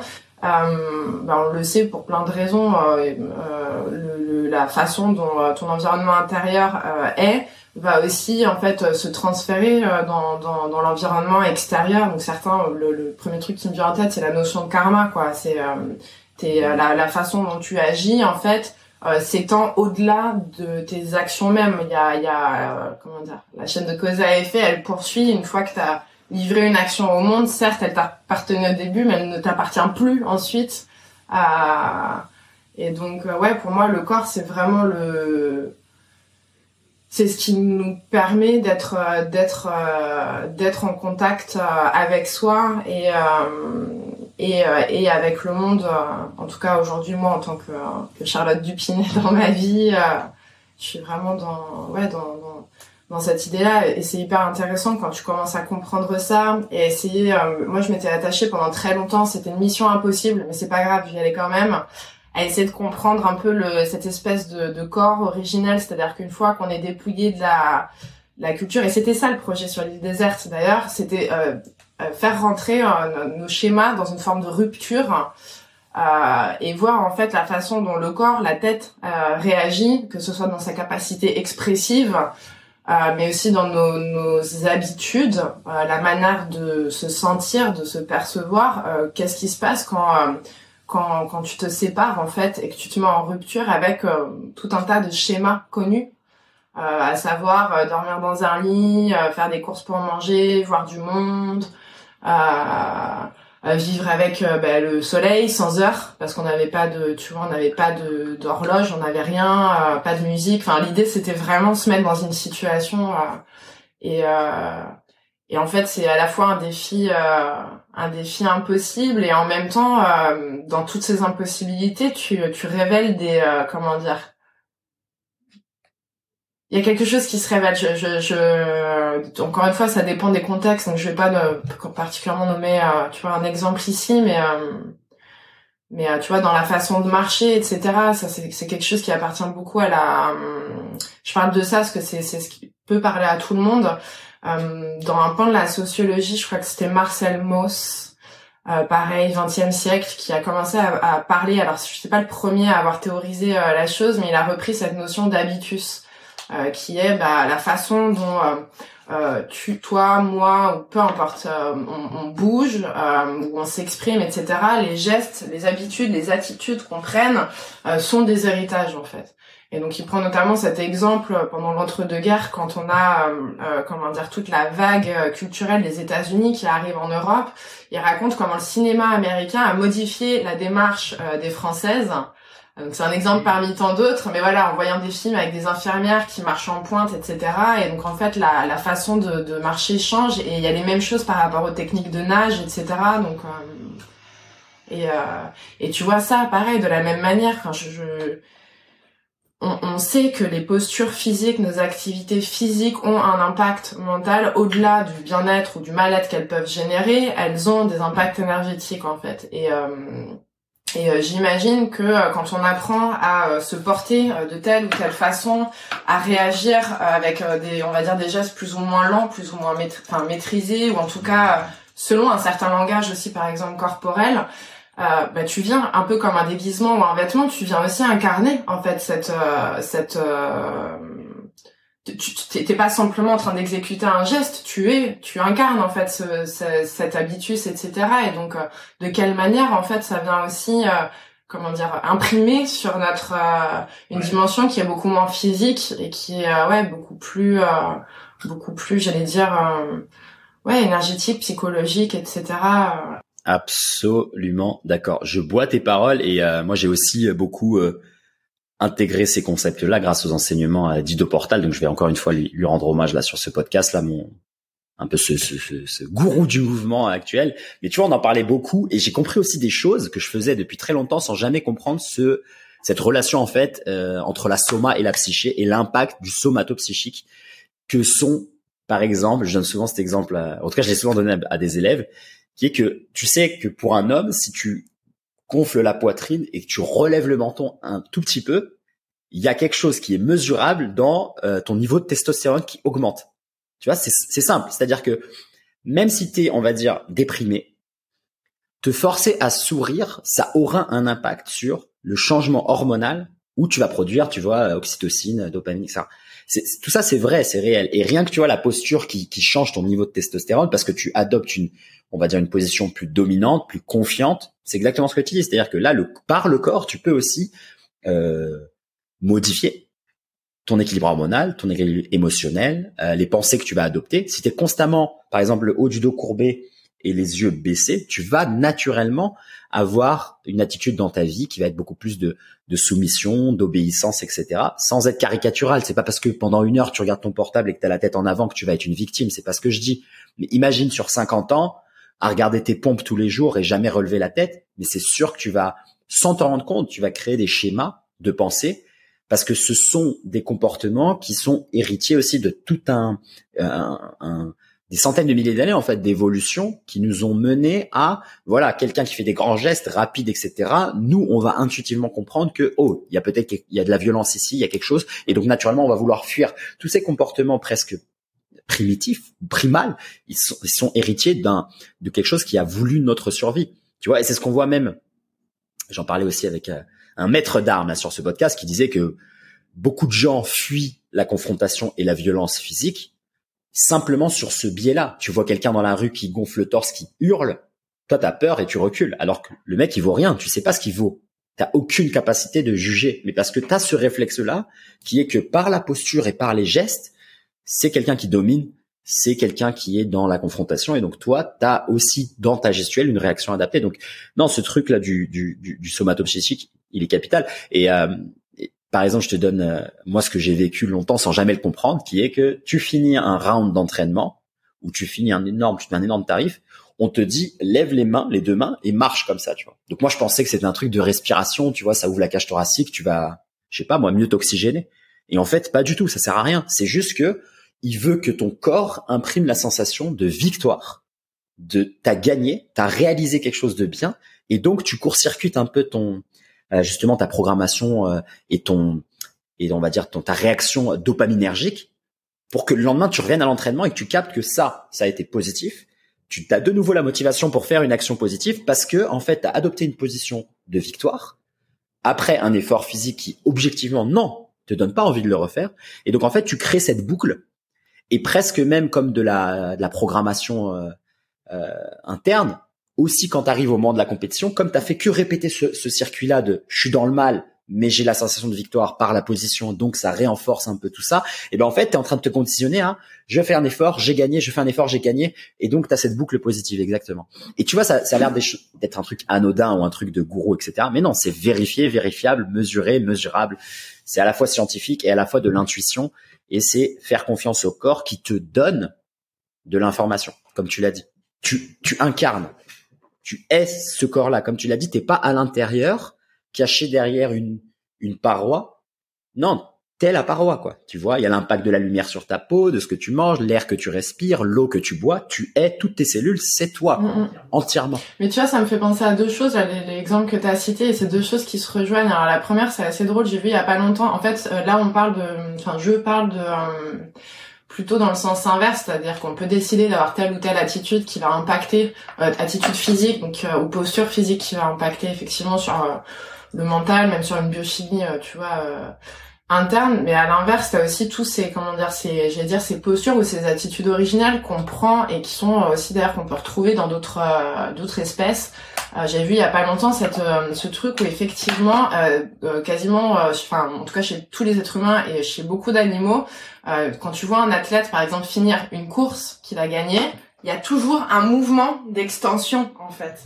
Et il y a beaucoup d'animaux, en fait, qui viennent prendre, ce motif-là. Et c'est assez drôle de se dire, attends, mais du coup, c'est un truc qui est, en fait, euh, potentiellement ultra, ultra ancien. Et euh, comment dire qu'on qui est presque comment dire incontrôlé en fait qui est très qui est très comment dire euh, spontané, intuitif, etc. Et euh, par rapport à ce que tu disais sur les bras en fin de round, c'est assez drôle parce que euh, effectivement, contre-intuitivement, on pourrait beaucoup penser que le fait de faire ça, ça ouvre la cage thoracique et que tu respires mieux. Et il y a pas longtemps, alors j'ai plus le la source, mais ça peut se retrouver. Il y a une étude qui a été faite pour voir comment en fait les les comment s'appelle les coureurs ou les athlètes pouvaient récupérer après une, une performance en fait de courte durée intense et se poser la question de pourquoi en fait naturellement on va se mettre tu sais dans cette disposition là et en fait ils ont mesuré ils se sont rendus compte que la respiration quand tu te mettais en position basse comme ça vers l'avant euh, ton diaphragme avait tendance à s'élargir plus donc tu respirais plus profondément et plus lentement en fait. Et même le cœur récupérait euh, ralentissait d'autant plus vite quand on se met dans cette position vers l'avant. Euh, voilà et encore une fois on pourrait se dire bah je le fais naturellement parce que je sais que ça me fait du bien, mais en fait c'est plutôt le corps qui a ce réflexe de t'envoyer dans cette posture.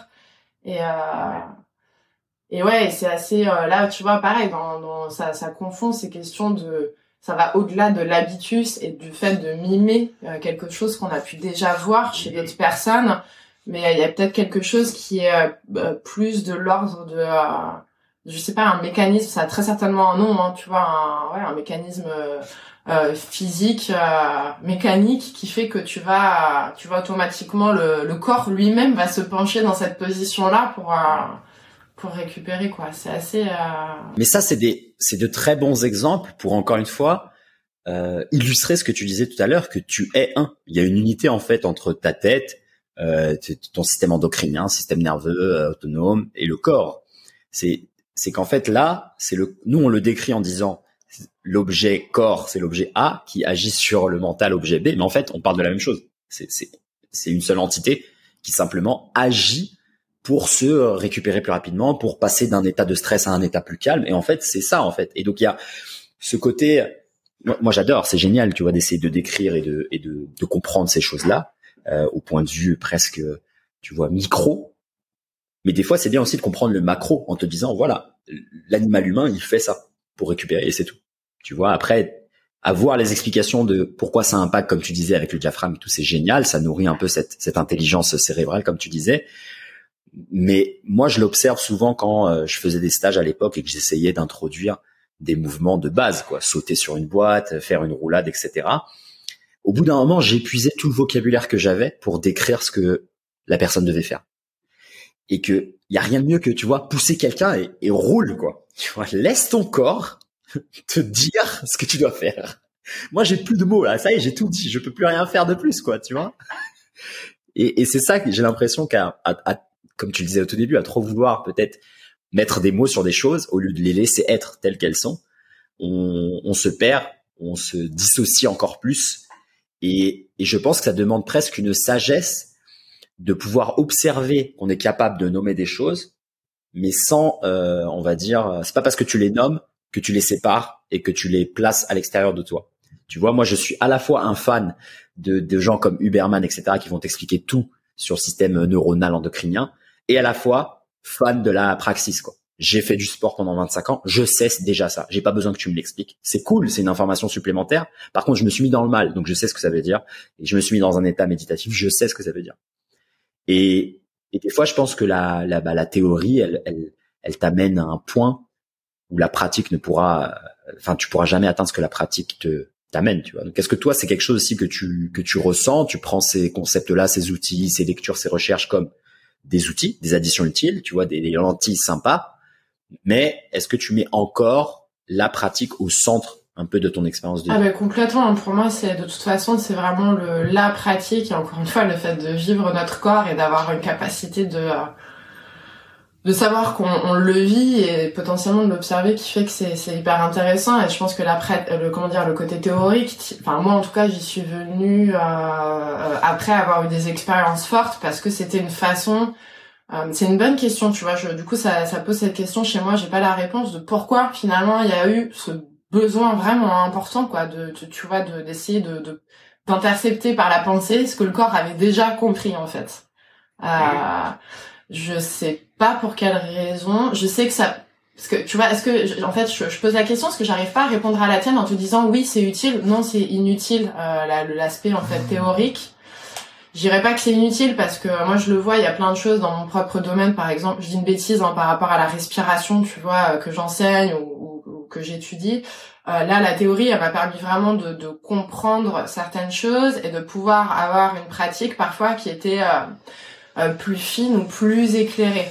Après, euh, si j'avais eu que la théorie mais pas la pratique, euh, ça vaut rien. On le dit toujours, il faut absolument pratiquer euh, et vivre les choses avant de vouloir les, les saisir par ouais par par l'esprit et et la pensée.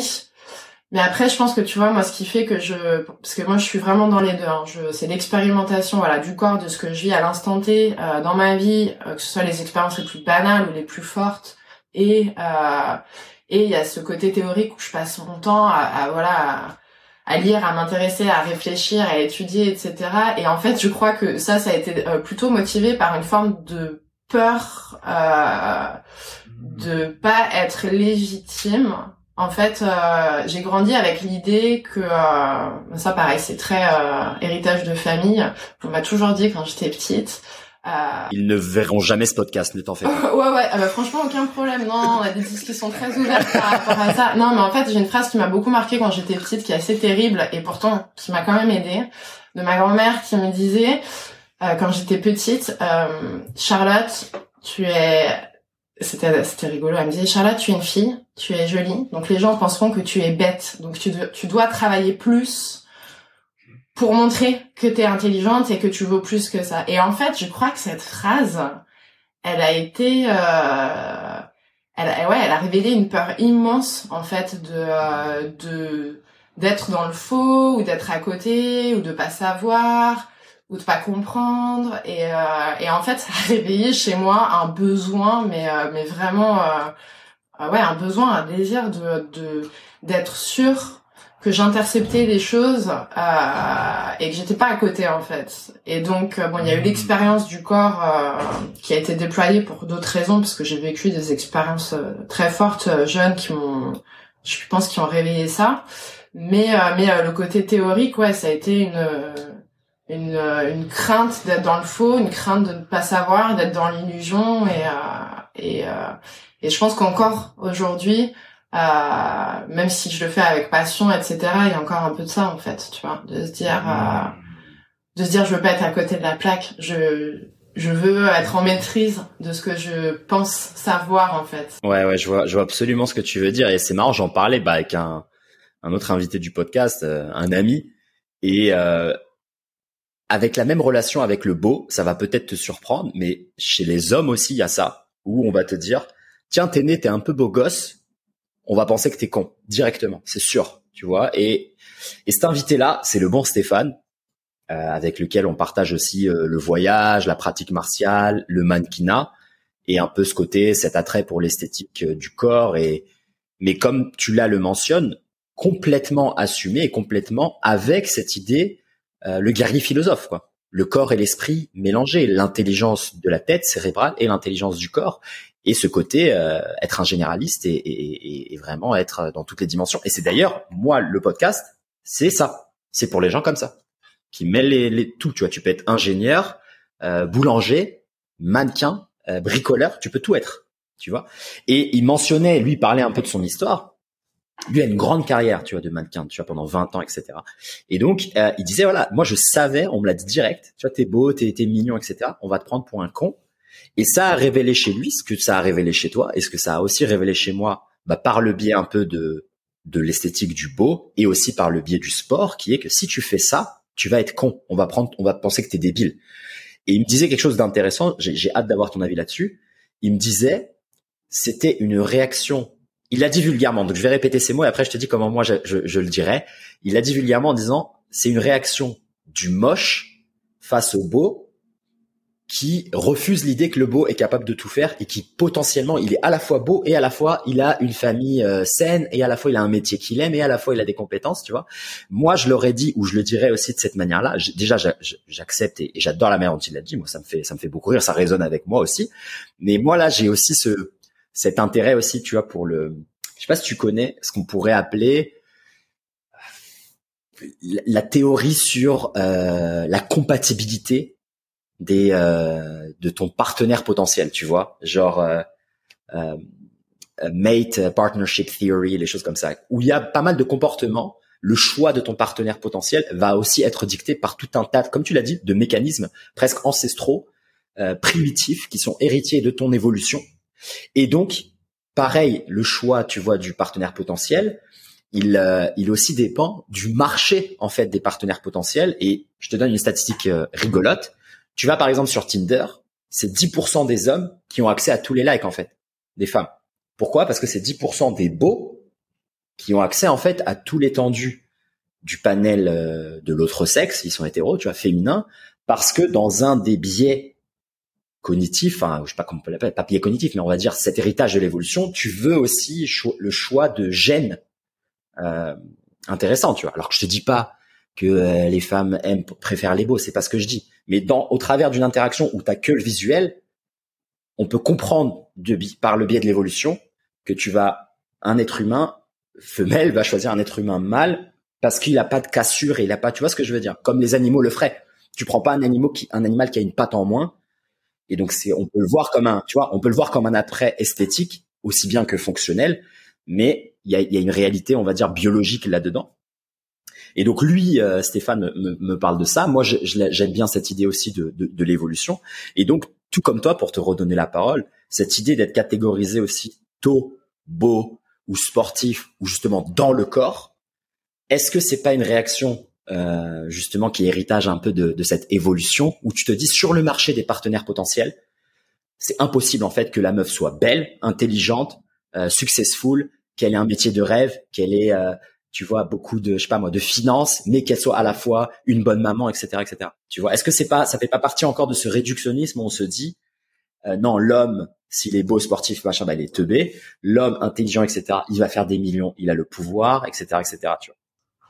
Bah, je pense qu'il y a énormément de facteurs en fait qui sont euh, qui sont ouais qui sont liés. C'est une c'est une vraie réflexion tu vois à, à, engager cette question effectivement de du beau qui est à la fois un, comment dire un désir vers lequel on voudrait tous tendre mais en même temps qui euh, comment dire euh, sous, sous plein d'aspects euh, est vachement comment dire critiqué et, et quasiment à, à proscrire. Enfin moi je sais que tu vois typiquement ces, ces phrases encore une fois tu vois que j'ai pu entendre et même plus tard parce que tu vois en fait toute la famille de mon père c'est des, des, sportifs. Mon père était rugbyman pro euh, le grand père pareil ça a boxé etc et euh, et, euh, et j'ai tu vois on m'a aussi élevé dans un truc de ton corps doit être beau parce qu'il est sain mais il doit pas être beau juste pour être beau en fait. Et donc t'avais quasiment ce comment dire ce ce paradigme où euh, on doit éviter euh, la beauté, éviter l'esthétisme, ne pas se mettre en avant parce que quand on est entre guillemets, enfin moi c'est comme ça que j'ai été un peu euh, élevée en tout cas sur une partie de mon éducation, on doit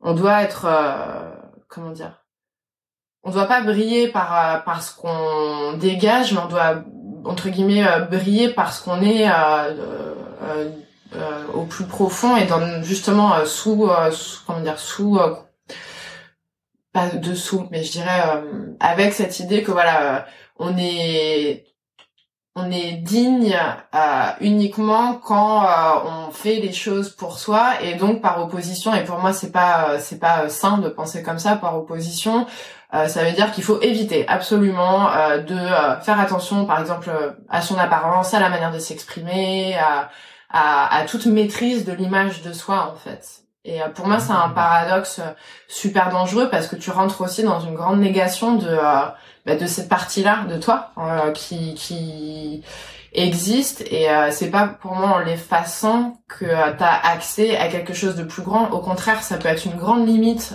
pour moi de de tu vois de où ça a pu être une limite de de de se dire je dois être tout sauf euh, dans le paraître, tu vois. Euh, sachant que tu peux très bien être dans une forme de paraître, mais qui est aussi entre, enfin vrai, tu vois, euh, c'est-à-dire vouloir laisser euh, laisser émerger des choses qui sont euh, existantes au fond, quoi, tu vois.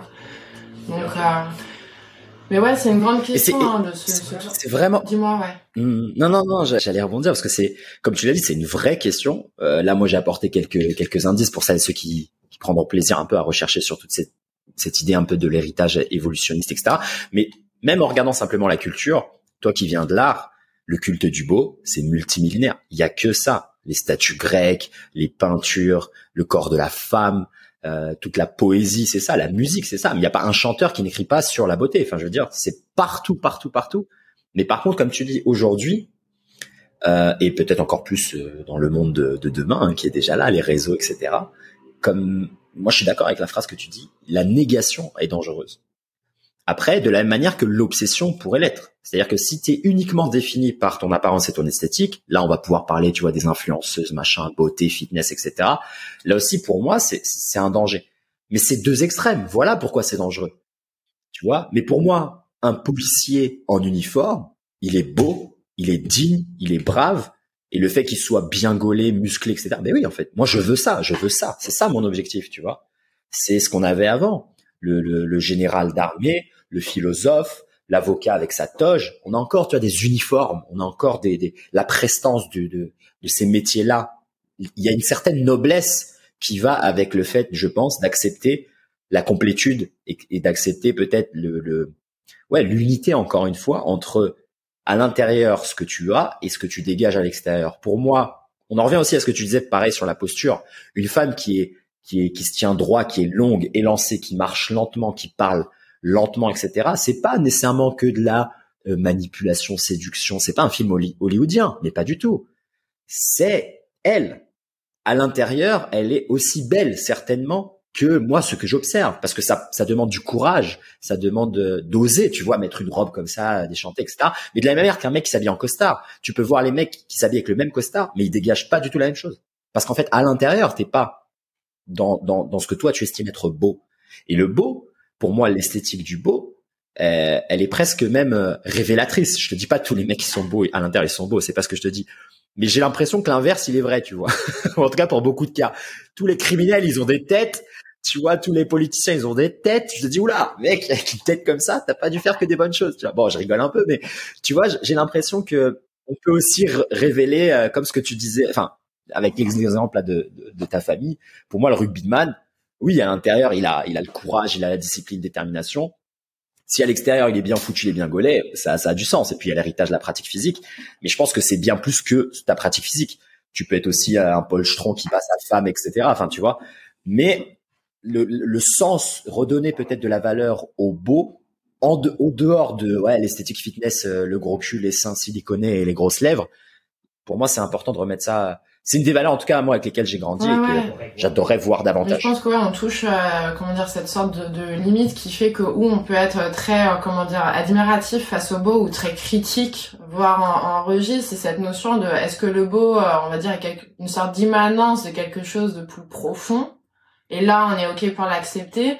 Ou est-ce que euh, la, la, beauté est une forme de comment dire de création de composition euh, qui du coup peut être très facilement ébranlable euh, tu vois que ce soit sur une personne sur une œuvre d'art ou parce que tu vois ça arrive hein, des artistes qui, qui se prennent des jetons sur des œuvres absolument fabuleuses en technique en esthétisme etc mais entre guillemets parce qu'il n'y a pas de fond euh, euh, on décide que en fait euh, cette beauté est complètement complètement désuète mm. et et c'est peut-être aussi pour ça quoi c'est le, le comment dire il y a autant de comment dire de paradoxes et que nous-mêmes on peut très facilement se mettre dans une forme de de de de, de je vais dire de bêtise en fait tu vois à se dire parce que cette personne est extrêmement comment dire apprêtée je considère qu'il y a rien dans le fond.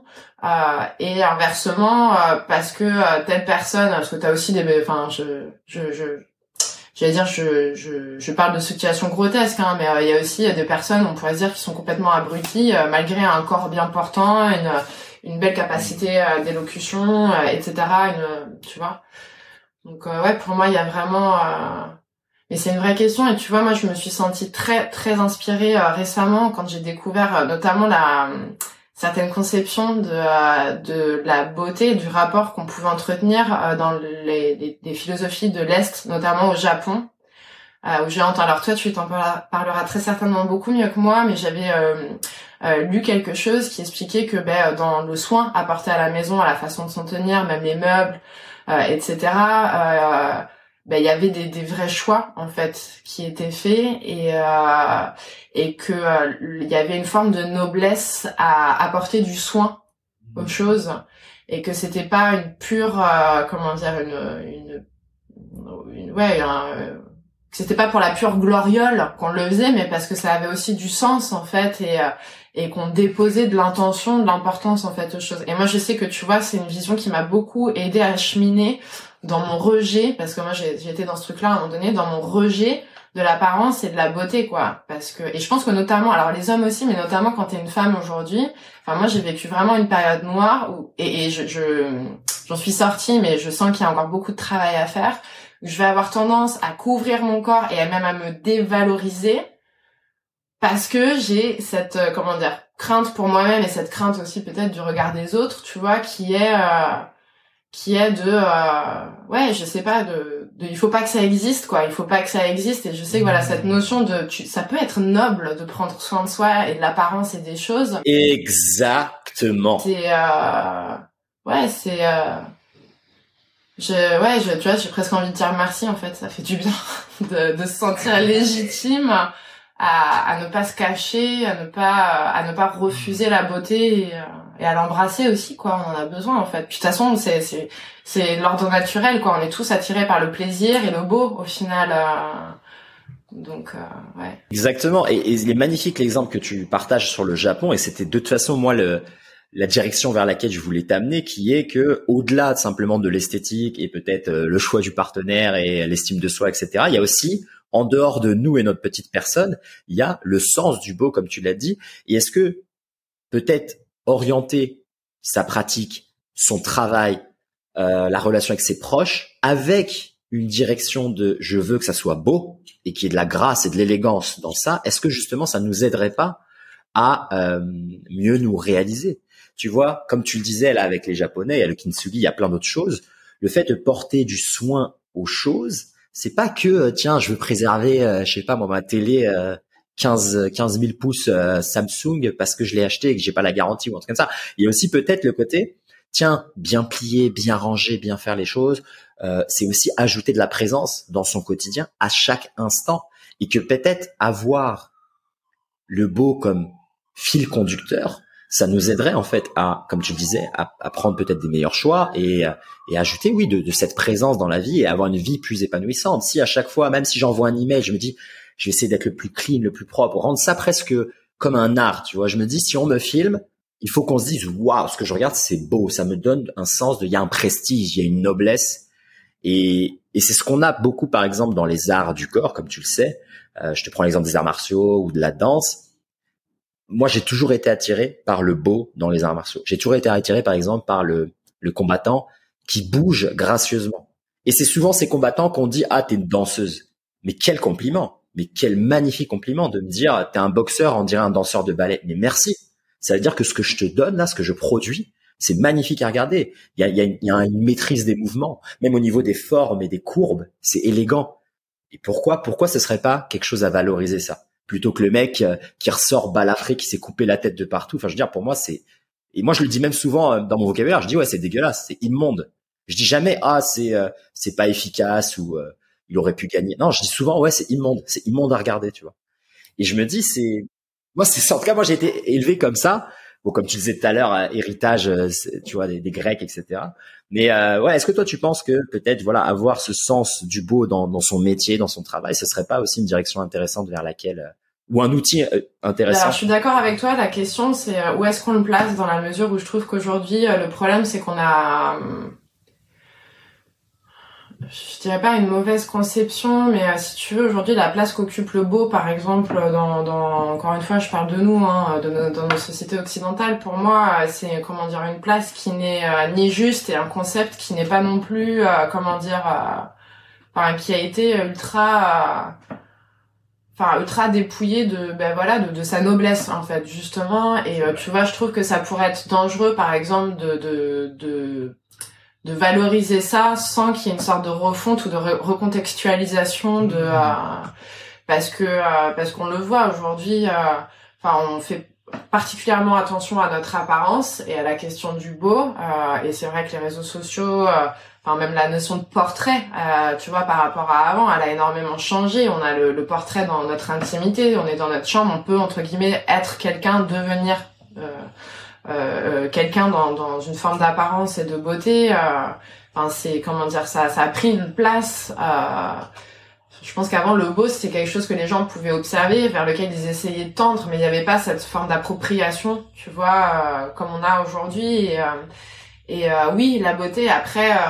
Euh, comment dire où est-ce qu'on place cette notion de, de, beauté est-ce qu'il y a parce que tu peux aller chercher la beauté sans la noblesse aussi tu vois c'est ce dont on parlait aujourd'hui et, euh, et, euh, et je crois que bah, notamment aujourd'hui tu vois dans, dans je prends des exemples, alors c'est facile parce que je prends entre guillemets les, les, les bons exemples, mais qui sont les, les mauvaises situations. Euh, je pense particulièrement à quelqu'un qui va faire extrêmement attention à son apparence, mais qui par exemple chez lui va être complètement bordélique, va manger euh, sans vraiment prêter attention à ce qu'il mange, euh, va consommer par exemple des vêtements euh, de manière régulière pour avoir une belle apparence. Mais, mais est-ce que vraiment il y a une forme de, de soin, tu vois, de noblesse, et est-ce que c'est une forme de beauté? Et moi c'est ça que je trouve euh, problématique aujourd'hui, c'est que euh, la, la, pour moi, enfin en tout cas après c'est très personnel, mais la beauté perd son sens dans la mesure où elle est plus, euh, elle est plus significative de, ouais, de, de, de quelque chose de plus grand. J'ai envie de dire que ce qu'on appelle beauté, c'est une forme de cristallisation d'un ensemble de choses qui, qui nous touchent et qui sont saines aussi, tu vois.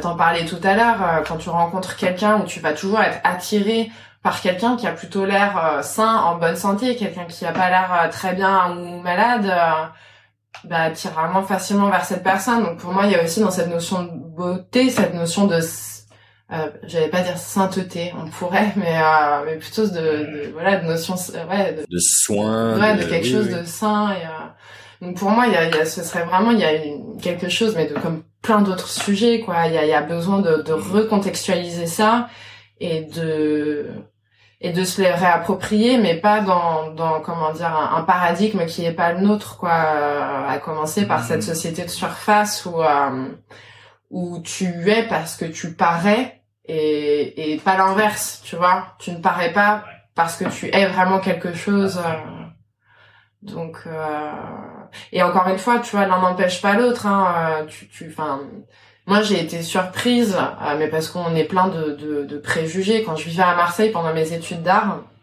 je bossais euh, en plus de mes études dans une zone commerciale en périphérie. Euh, et donc c'était vraiment le tout venant, donc des classes aussi sociales euh, ben, assez pauvres. Et je me souviens euh, avoir été surprise à plusieurs reprises de nanas. euh, euh, donc c'était le moment où les Kim Kardashian commençaient à être, enfin j'allais dire les Kim, il y en a qu'une, mais où les Kardashian commençaient à être super connues. Et c'est le moment où on a commencé à voir toutes les nanas avec les nez refaits, les lèvres euh, super pulpées et des popotins euh, absolument incroyables quoi. Et je me souviens qu'à plusieurs reprises, tu vois, je me disais oh là là oh là là n'importe quoi et tout, et qu'en fait j'ai- eu euh, comment dire assisté à des situations où ces femmes en fait étaient victimes de de de enfin clairement de, de violence ou de jugement mais mais horrible. Et en fait euh, ben, je donc, dans cette situation j'ai dû intervenir. Et en fait ça m'a fait extrêmement de peine quand j'ai vu que ces personnes-là c'était pas juste euh, en fait leur apparence finissait par complètement les dépasser et que euh, derrière ça tu avais des personnes qui pouvaient être extrêmement intelligentes extrêmement sensibles. Euh, pour plusieurs raisons, elles ont été amenées à faire ces changements-là, par exemple physiques, et que, euh, mais que euh, voilà, tu peux, euh, tu peux être complètement refait et avoir un truc avec ton apparence euh, qui est complètement, pour pour moi, hors sol, et pourtant être quelqu'un qui est quand même bon avec des valeurs et euh, donc je trouve qu'il faut être extrêmement prudent en fait dans notre manière de- d'aborder tous ces sujets-là. Et euh, mais par contre, ouais, je, je suis d'accord sur le fait que euh, que la question de la beauté, d'être sain et de euh, c'est c'est c'est des questions dont on n'a pas encore fait le, le tour et que euh, et qu'il y a encore beaucoup de choses en fait à, à régler avec ça quoi dans notre rapport au monde et euh, et ouais c'est euh, c'est pas du tout anodin en fait comme euh, comme euh, comme question. Absolument d'accord. Je te remercie là de d'avoir un peu parlé parlé de ça parce que moi clairement j'aurais tendance à juger trop rapidement et à avoir une quelque chose de négatif parce que c'est vrai qu'aussi euh, beaucoup de de ces femmes qui sont refaites, j'en ai déjà tu vois j'en vois beaucoup dans mon entourage et tu vois bah, quand tu connais Bali, Canggu, il y a que ça et c'est vrai que tu les vois faire des choses qui semblent être superficielles mais c'est vrai qu'au final tu prends jamais le temps de parler avec euh, certaines d'entre elles et, euh, et donc ça n'empêche pas que tu peux pas juger quelqu'un uniquement sur son apparence. Et comme tu l'as dit, ça se trouve, il y a un moment donné dans sa vie, il s'est passé quelque chose qui a fait qu'elle elle est partie, elle a poussé, elle est partie de l'autre côté, quoi. Elle est passée à l'action. Et qu'après, il y a des choses qui, qui, qui leur échappent. Mais ça n'empêche pas que ça reste un humain euh, Oui oui et puis voilà, multidimensionnel, complexe.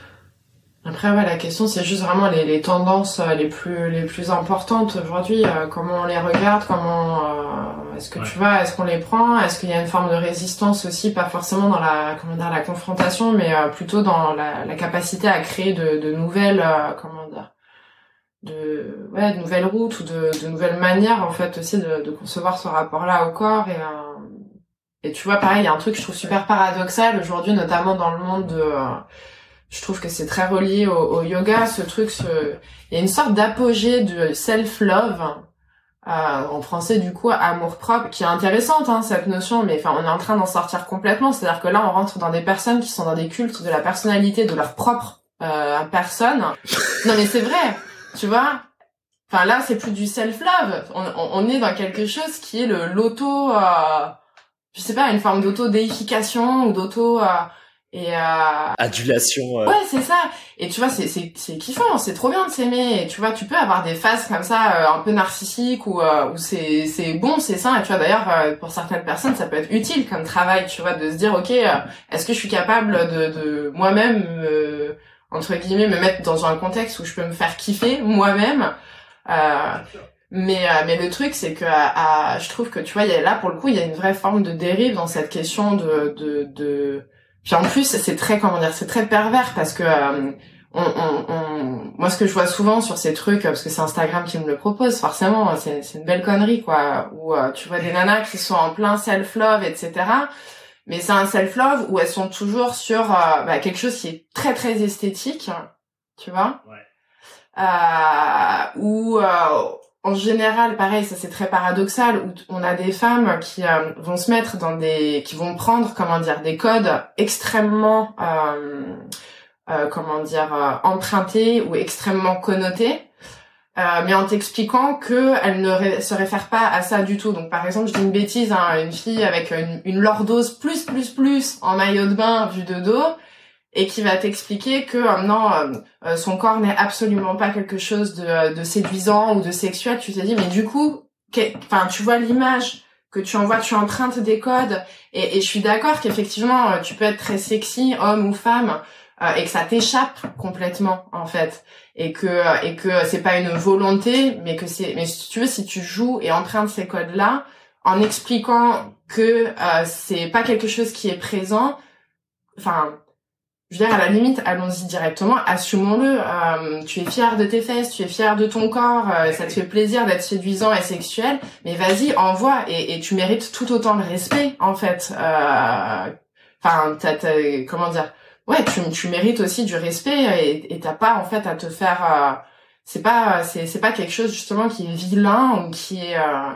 Euh, mais ouais, faire attention aussi dans, notre manière, tu vois, de, de parler d'amour propre et de euh, par rapport à ça. Enfin, je te dis, moi, ça me ça me ça me ça m'étonne et du coup je me pose j'essaie aussi de me mettre à la dans, la peau de ces personnes là en me disant ok euh, euh, quel est le comment dire le chemin et quelle vérité cette personne trouve dans la façon dont elle euh, expose les choses que ce soit sa pensée ou tu vois une image ou parce que je, je, je, pars du principe que ces personnes sont vraiment honnêtes hein, qu'il n'y a pas de tu vois de, de mensonges ou de ça arrive mais mais je pars du principe que ces personnes sont honnêtes et et je me dis ouais où on va avec cette histoire de euh, est-ce que vraiment l'amour propre c'est une question de culte de soi? Je suis pas sûre, tu vois. Ouais, absolument d'accord.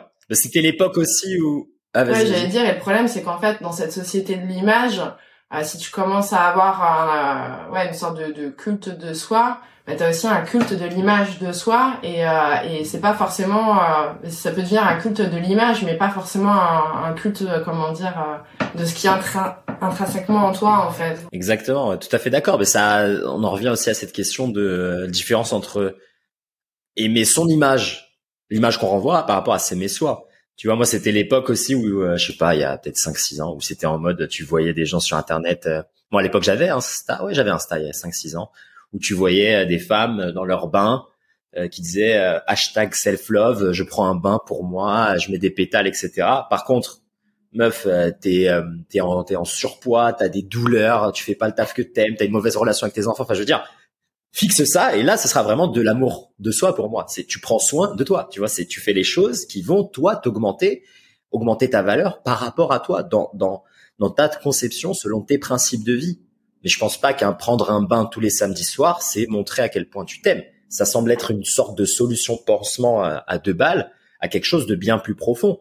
Et on peut l'observer aussi chez des gens qui ont clairement défini, par exemple, les principes de vie euh, avec lesquels ils, voudraient vivre et qui les vivent. Et dans ces principes, il n'y a pas nécessairement besoin d'avoir un, corps d'Apollon. Moi, c'est pas ce que je dis. Mais si par exemple tu te dis, tiens, moi je veux être euh, un bon père, je veux euh, travailler du mieux que je peux, tu vois, en tant que, je sais pas moi, plombier. Je vais être vraiment au top euh, dans la plomberie, ça me plaît, je veux vraiment donner le maximum de moi et je vais être agréable avec mes collègues et je veux toujours, euh, je sais pas moi, prendre le temps de sourire euh, à ma boulangère le matin et montrer que je suis encore euh, présent, etc. Tu vois, ça c'est tes principes. Si tu fais ça, t'es beau. Pour moi, si tu fais ça, c'est de l'amour propre. Oui, oui, et puis tu vois, ce que tu pointes, euh, je trouve, de, de, de super intéressant, c'est que ce qui est marrant, euh, enfin, si on part du principe que euh, on peut développer l'amour propre, etc., on est d'accord, on est tous des êtres bah, différents, plus ou moins singuliers, etc. Et ce qui est assez drôle, c'est que dans ce truc d'amour propre, où normalement on devrait trouver une forme de, de, de diversité, je pense, dans la manière dont, dont on peut s'aimer et prendre soin de soi, etc. Ce qui est très drôle, c'est que dans cette question de d'amour propre, euh, finalement, c'est toujours encore une fois les mêmes actions, les mêmes motifs qu'on va avoir. Donc c'est quelqu'un qui prend un bain, euh, quelqu'un qui va, euh, je sais pas, être en maillot de bain, tu vois, dans quelque chose d'un peu sexy. C'est et, et, tu vois, il y a, y, a, y a une forme de, de, de retour à, à de mêmes motifs ou de mêmes pratiques codification. Et donc tu te dis, enfin tu vois, ça, ça, ça pose plein de questions. Tu te dis, est-ce que du coup c'est l'envie d'amour propre euh, entre guillemets nous, nous même nous mène pardon à mimer des choses qu'on a vues en se disant que ben, on peut se les approprier pour se faire du bien. Ou est-ce que c'est une sorte de, comment dire de choix un peu par euh, ouais par défaut ou euh, ou parce que tu te sens comment dire démuni tu viens emprunter des choses pour te faire du bien qui peuvent être efficaces mais qui peut-être en fait sont pas non plus comment dire qui sont empruntés en fait, qui restent empruntés et, euh, et je pense qu'il y a, il y a, ouais, il y a, on a tous un rapport différent à ça quoi. Donc euh, ce qui est marrant encore une fois, c'est parler de d'individualité, de, singularité quand finalement euh, tu te retrouves à exprimer la même chose et à pratiquer la même chose euh, que d'autres personnes. Et je pense que c'est ça qui nous manque cruellement aujourd'hui. Euh, on a on a besoin de, de comment dire de de d'être beaucoup plus euh, intime, mais même par rapport à nous-mêmes en fait, tu vois. Euh, et, euh, et pour moi ça, ça se fait, mais c'est euh, ça, c'est un chemin que j'avais à la base pour l'art et puis après pour mes expériences yogiques. C'est à un moment donné, c'est génial d'être inspiré et de et d'aller chercher à droite à gauche, on en a besoin, etc.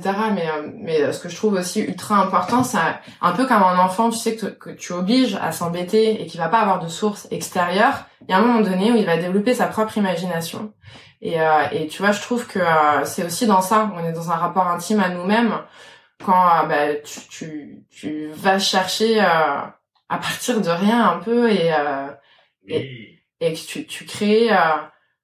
Enfin, tu crées à partir de toi en fait. Et, et ça, ça donne aussi des, des, des super choses peut-être qui ont pas de sens pour pour les autres mais qui tu vois je donne un, un exemple tout bête. Moi il y a un truc que je faisais quand j'étais très jeune alors j'avais l'impression d'être complètement stupide en le faisant, mais c'était pas grave parce que ça me faisait du bien. Euh, j'avais en fait euh, bah, beaucoup de, stress euh, par rapport à des événements que j'avais vécu et je savais pas comment faire en fait pour me pour m'apaiser. Et en fait, il y avait un truc que j'avais trouvé, c'était en gros, je m'étais dit, ok, qu'est-ce que je ressens là? Donc par exemple, je sentais que mon cœur avait besoin d'être apaisé, donc je me disais, ok, je vais faire un geste qui me donne cette impression. Donc tu vois, j'avais en fait mis euh, une série de gestes qui m'aidaient comme à libérer, tu vois, des choses que j'avais. Donc par exemple une caresse sur le cœur, le fait d'ouvrir le buste, euh, de me faire sourire. Donc je passais mes mains comme ça, etc. Et j'avais développé toute une sorte de chorégraphie, tu vois, de gestes. Ça, en fait, ça fait un peu penser au mudra euh, qu'on retrouve dans en Inde. Où ben voilà, c'était une forme de ça sans le vouloir, c'était une forme d'amour propre où je faisais quelque chose euh, envers moi-même, dirigé pour moi-même, enfin comme si j'étais deux quoi, pour euh, ben, pour prendre soin de moi et être accompagnée en fait. Euh, et c'était vraiment de l'amour propre, mais il n'y avait pas de pas de forme d'exposition, c'était ultra intime, tu vois, même par rapport à moi-même, je ça me mettait presque mal à l'aise au début, mais tu vois, comme j'étais dépourvue et que j'avais pas d'autre solution, c'est ce que j'ai fait et, et finalement là aussi, on est dans une, pour moi, on est dans une forme d'amour propre, mais qui nécessite pas euh, ni le mimétisme, ni l'exposition aux autres, ni. Euh, ouais. Et euh, et ouais, ouais. Et, puis encore une fois, est-ce que dans l'amour propre, quand tu t'exposes, est-ce que c'est une forme, tu vois, comment dire, juste de d'élan naturel, ou est-ce que finalement, c'est pas un faux amour propre qui cherche l'approbation de l'autre dans, tu vois, dans en communiquant en fait, je sais pas. Des vraies pistes de réflexion et, je les partage. Il n'y a pas, je pense, de réponse euh, unique, universelle comme tu l'as dit. Mais c'est vrai que euh, bah, le monde aussi, l'environnement, toujours a une influence énorme sur euh, la manière dont on vit, ça c'est évident.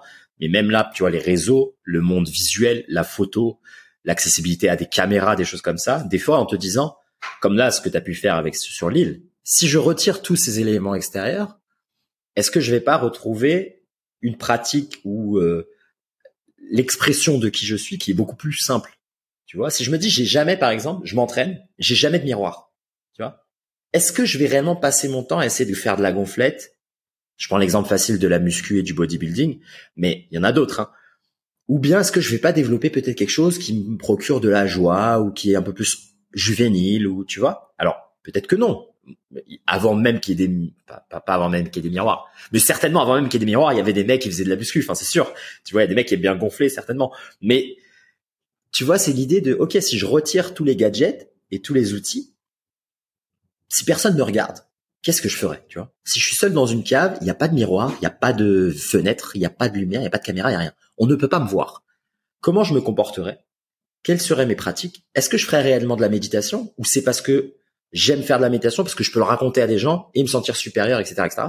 Pareil avec la photo, pareil avec l'image de soi. Non, mais tu vois ce que je veux dire? Ça, ça remet en cause pas mal de choses et je pense que l'expérience de l'isolement, presque de tout, quoi, ça te, ça t'invite à une vraie introspection de, ok, en fait là, le mode de vie que j'ai, est-ce que c'est réellement mon choix? Est-ce que c'est je le fais pour moi? Est-ce que donc c'est de l'amour propre ou est-ce que c'est tout un tas de conditionnements, tout un tas de, de couches que j'ai pas jamais pris le temps en fait de questionner et peut-être même d'éplucher. L'exemple classique, c'est le mec qui euh, à qui on annonce qu'il a un cancer et le mec quitte euh, femme et enfant, quitte son travail, il va, je sais pas moi, au Brésil et enfin tu vois, c'est un exemple bateau, caricatural. Mais est-ce que ce moment de vie, ce choc face à la mort, qui est in fine la seule, euh, le seul, le seul point commun qu'on a tous, est-ce que c'est pas révélateur? Et est-ce que on n'aurait pas intérêt périodiquement, soit dans l'année ou ponctuellement, de faire un vrai c'est moi ce que j'appelle monk mode. Tu vois, tu te mets en mode moine.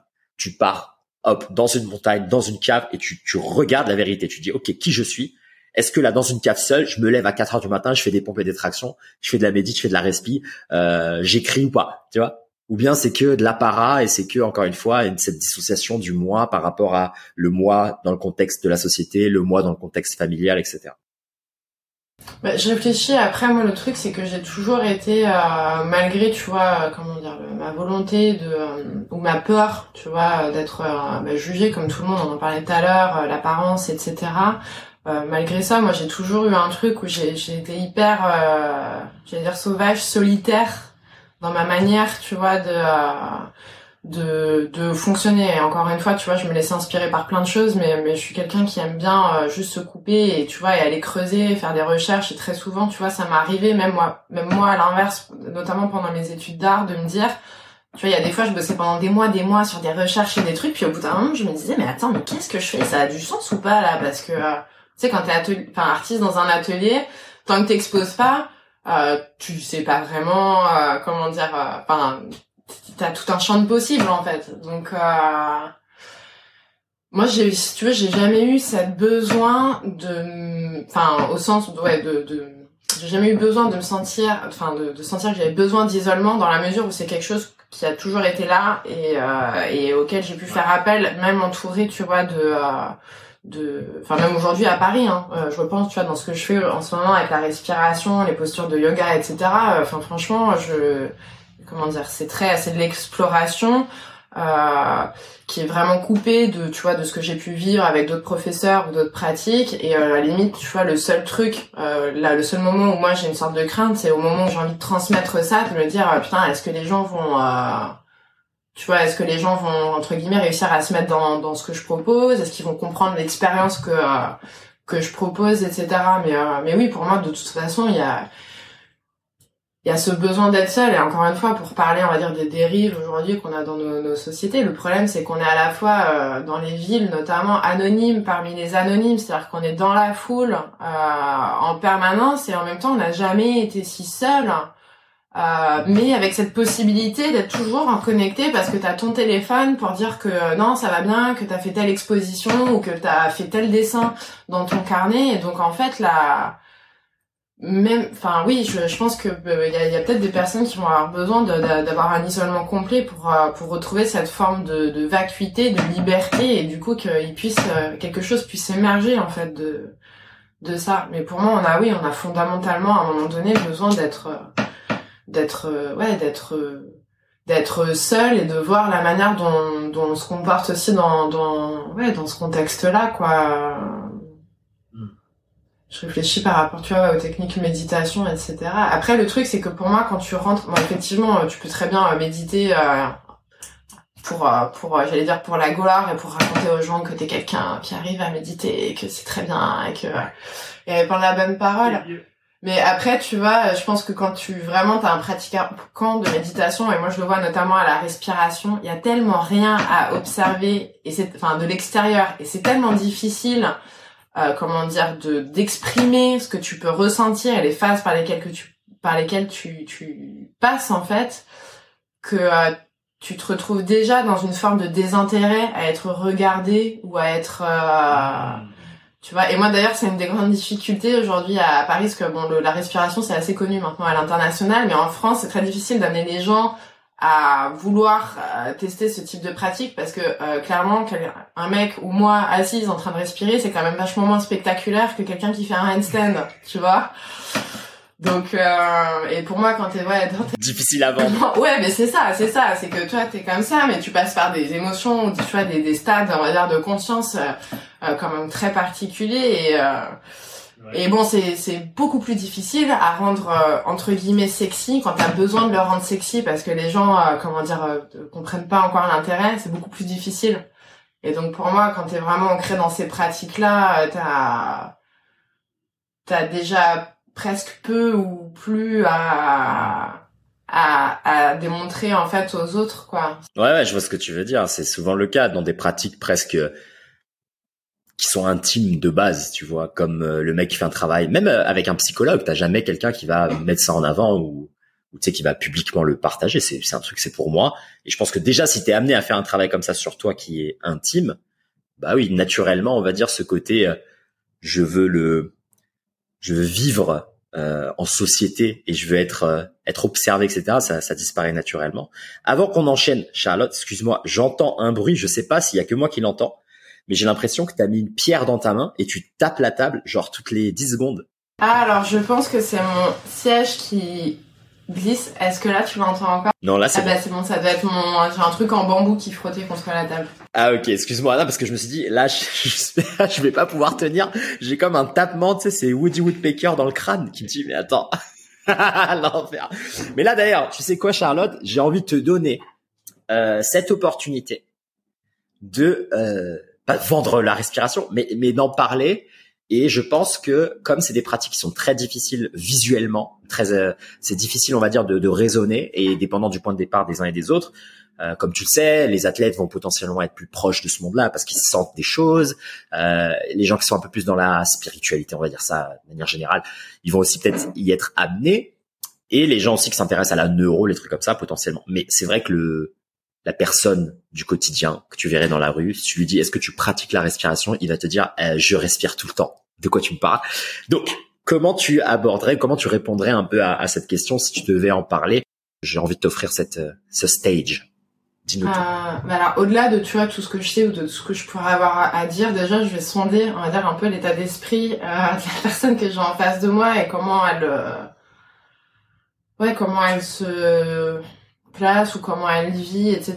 Parce que euh, il y a tellement de euh, comment dire, il y a tellement de euh, ouais de, de conceptions un peu erronées où il y a tellement aussi de comment dire de pas de propagande mais de enfin tout ce qui est théorie en tout cas sur le bien-être on essaye de convaincre en permanence les gens et ça peut tendance à faire fuir énormément donc moi j'ai déjà essayé de voir tu vois la personne comment elle elle euh, ressent ça, ce qu'elle sait ou ce qu'elle sait pas, euh, potentiellement euh, très rapidement aussi, parce que c'est hyper intéressant de comprendre ce qui peut, comment dire, la la rebuter, tu vois, parce que je pense que dans toutes les pratiques, notamment par rapport à la méditation, respiration, etc., il faut partir du principe que les gens peuvent être avoir vraiment des comment dire des des moi ce que j'appellerais des limitations en fait, et qu'il faut d'abord travailler pour pouvoir pour pouvoir ouvrir la, la conversation, mais euh, quelqu'un de euh, bah, de lambda, je lui expliquerai que finalement la respiration c'est une des seules fonctions autonomes du corps sur laquelle on peut intervenir euh, de manière directe et qu'elle va agir sur d'autres fonctions autonomes. pour la bonne et simple raison que notre respiration, on va dire sa matrice, c'est notre pas que, mais en partie c'est notre système nerveux donc, euh, ben, de la même manière que si notre système nerveux emprunte un chemin, le souffle va suivre. À l'inverse, euh, si tu prends la porte du souffle, tu peux agir en fait sur ton système nerveux. Donc, euh, ça va créer des changements biochimiques qui vont te permettre. Ben, bien sûr, on en a parlé pour les athlètes. Enfin, on en a pas parlé, mais c'est quelque chose qui est plutôt courant. Tu peux augmenter des performances physiques dues à voilà à l'utiliser, en tout cas en mobilisant certaines réactions du corps. À, pour qu'ils puissent bah, formuler, on va dire, des réponses euh, euh choisies, adaptées. Euh, mais aussi sur le plan, euh, pour moi, cognitif et mental. Et là, n'importe qui peut en avoir besoin, que ce soit un chef d'entreprise, que ce soit un artiste, ou que ce soit quelqu'un qui est extrêmement, en fait, je sais pas, stressé, angoissé. quand on parle d'état de flow, quand on parle d'état de de capacité à être concentré, à être ancré dans quelque chose. Euh, ça va bien au-delà de notre volonté euh, et d'une capacité cérébrale. Euh, c'est comment dire, c'est un état qui peut se générer en fait, et euh, c'est euh, juste permettre avec la respiration de, de, faire en sorte que notre système nerveux et d'autres fonctions du corps valorisent en fait ces états de connexion et de et ouais de connexion ou ou autre. La connexion pour moi c'est la première étape hein, par rapport à la, à la respiration. Il faut pouvoir être alerte. Euh, mais après, euh, il suffit pas d'être alerte de sa respiration pour pouvoir modifier quoi que ce soit.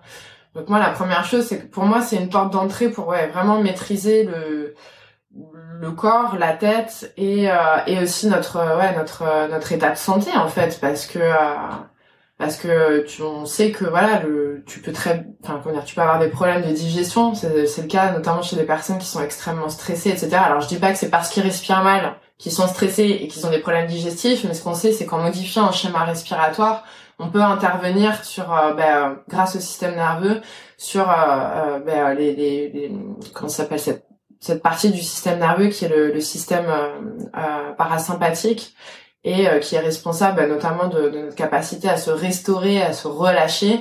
Et euh, par exemple la digestion ou le sommeil, ça fait partie en fait de euh, de, de, de, cette branche-là.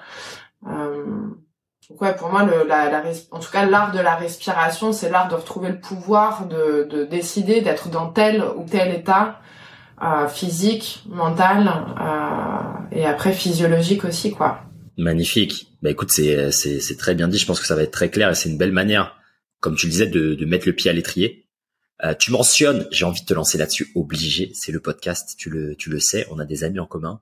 Tu mentionnes les états modifiés de conscience grâce à la respiration. Est-ce que tu as pu jouer un peu avec ce genre d'outils, respiration holotropique, etc., qui t'amènent à des, choses euh, peut-être euh, mystiques hein, On va en revenir aux mystiques potentiellement.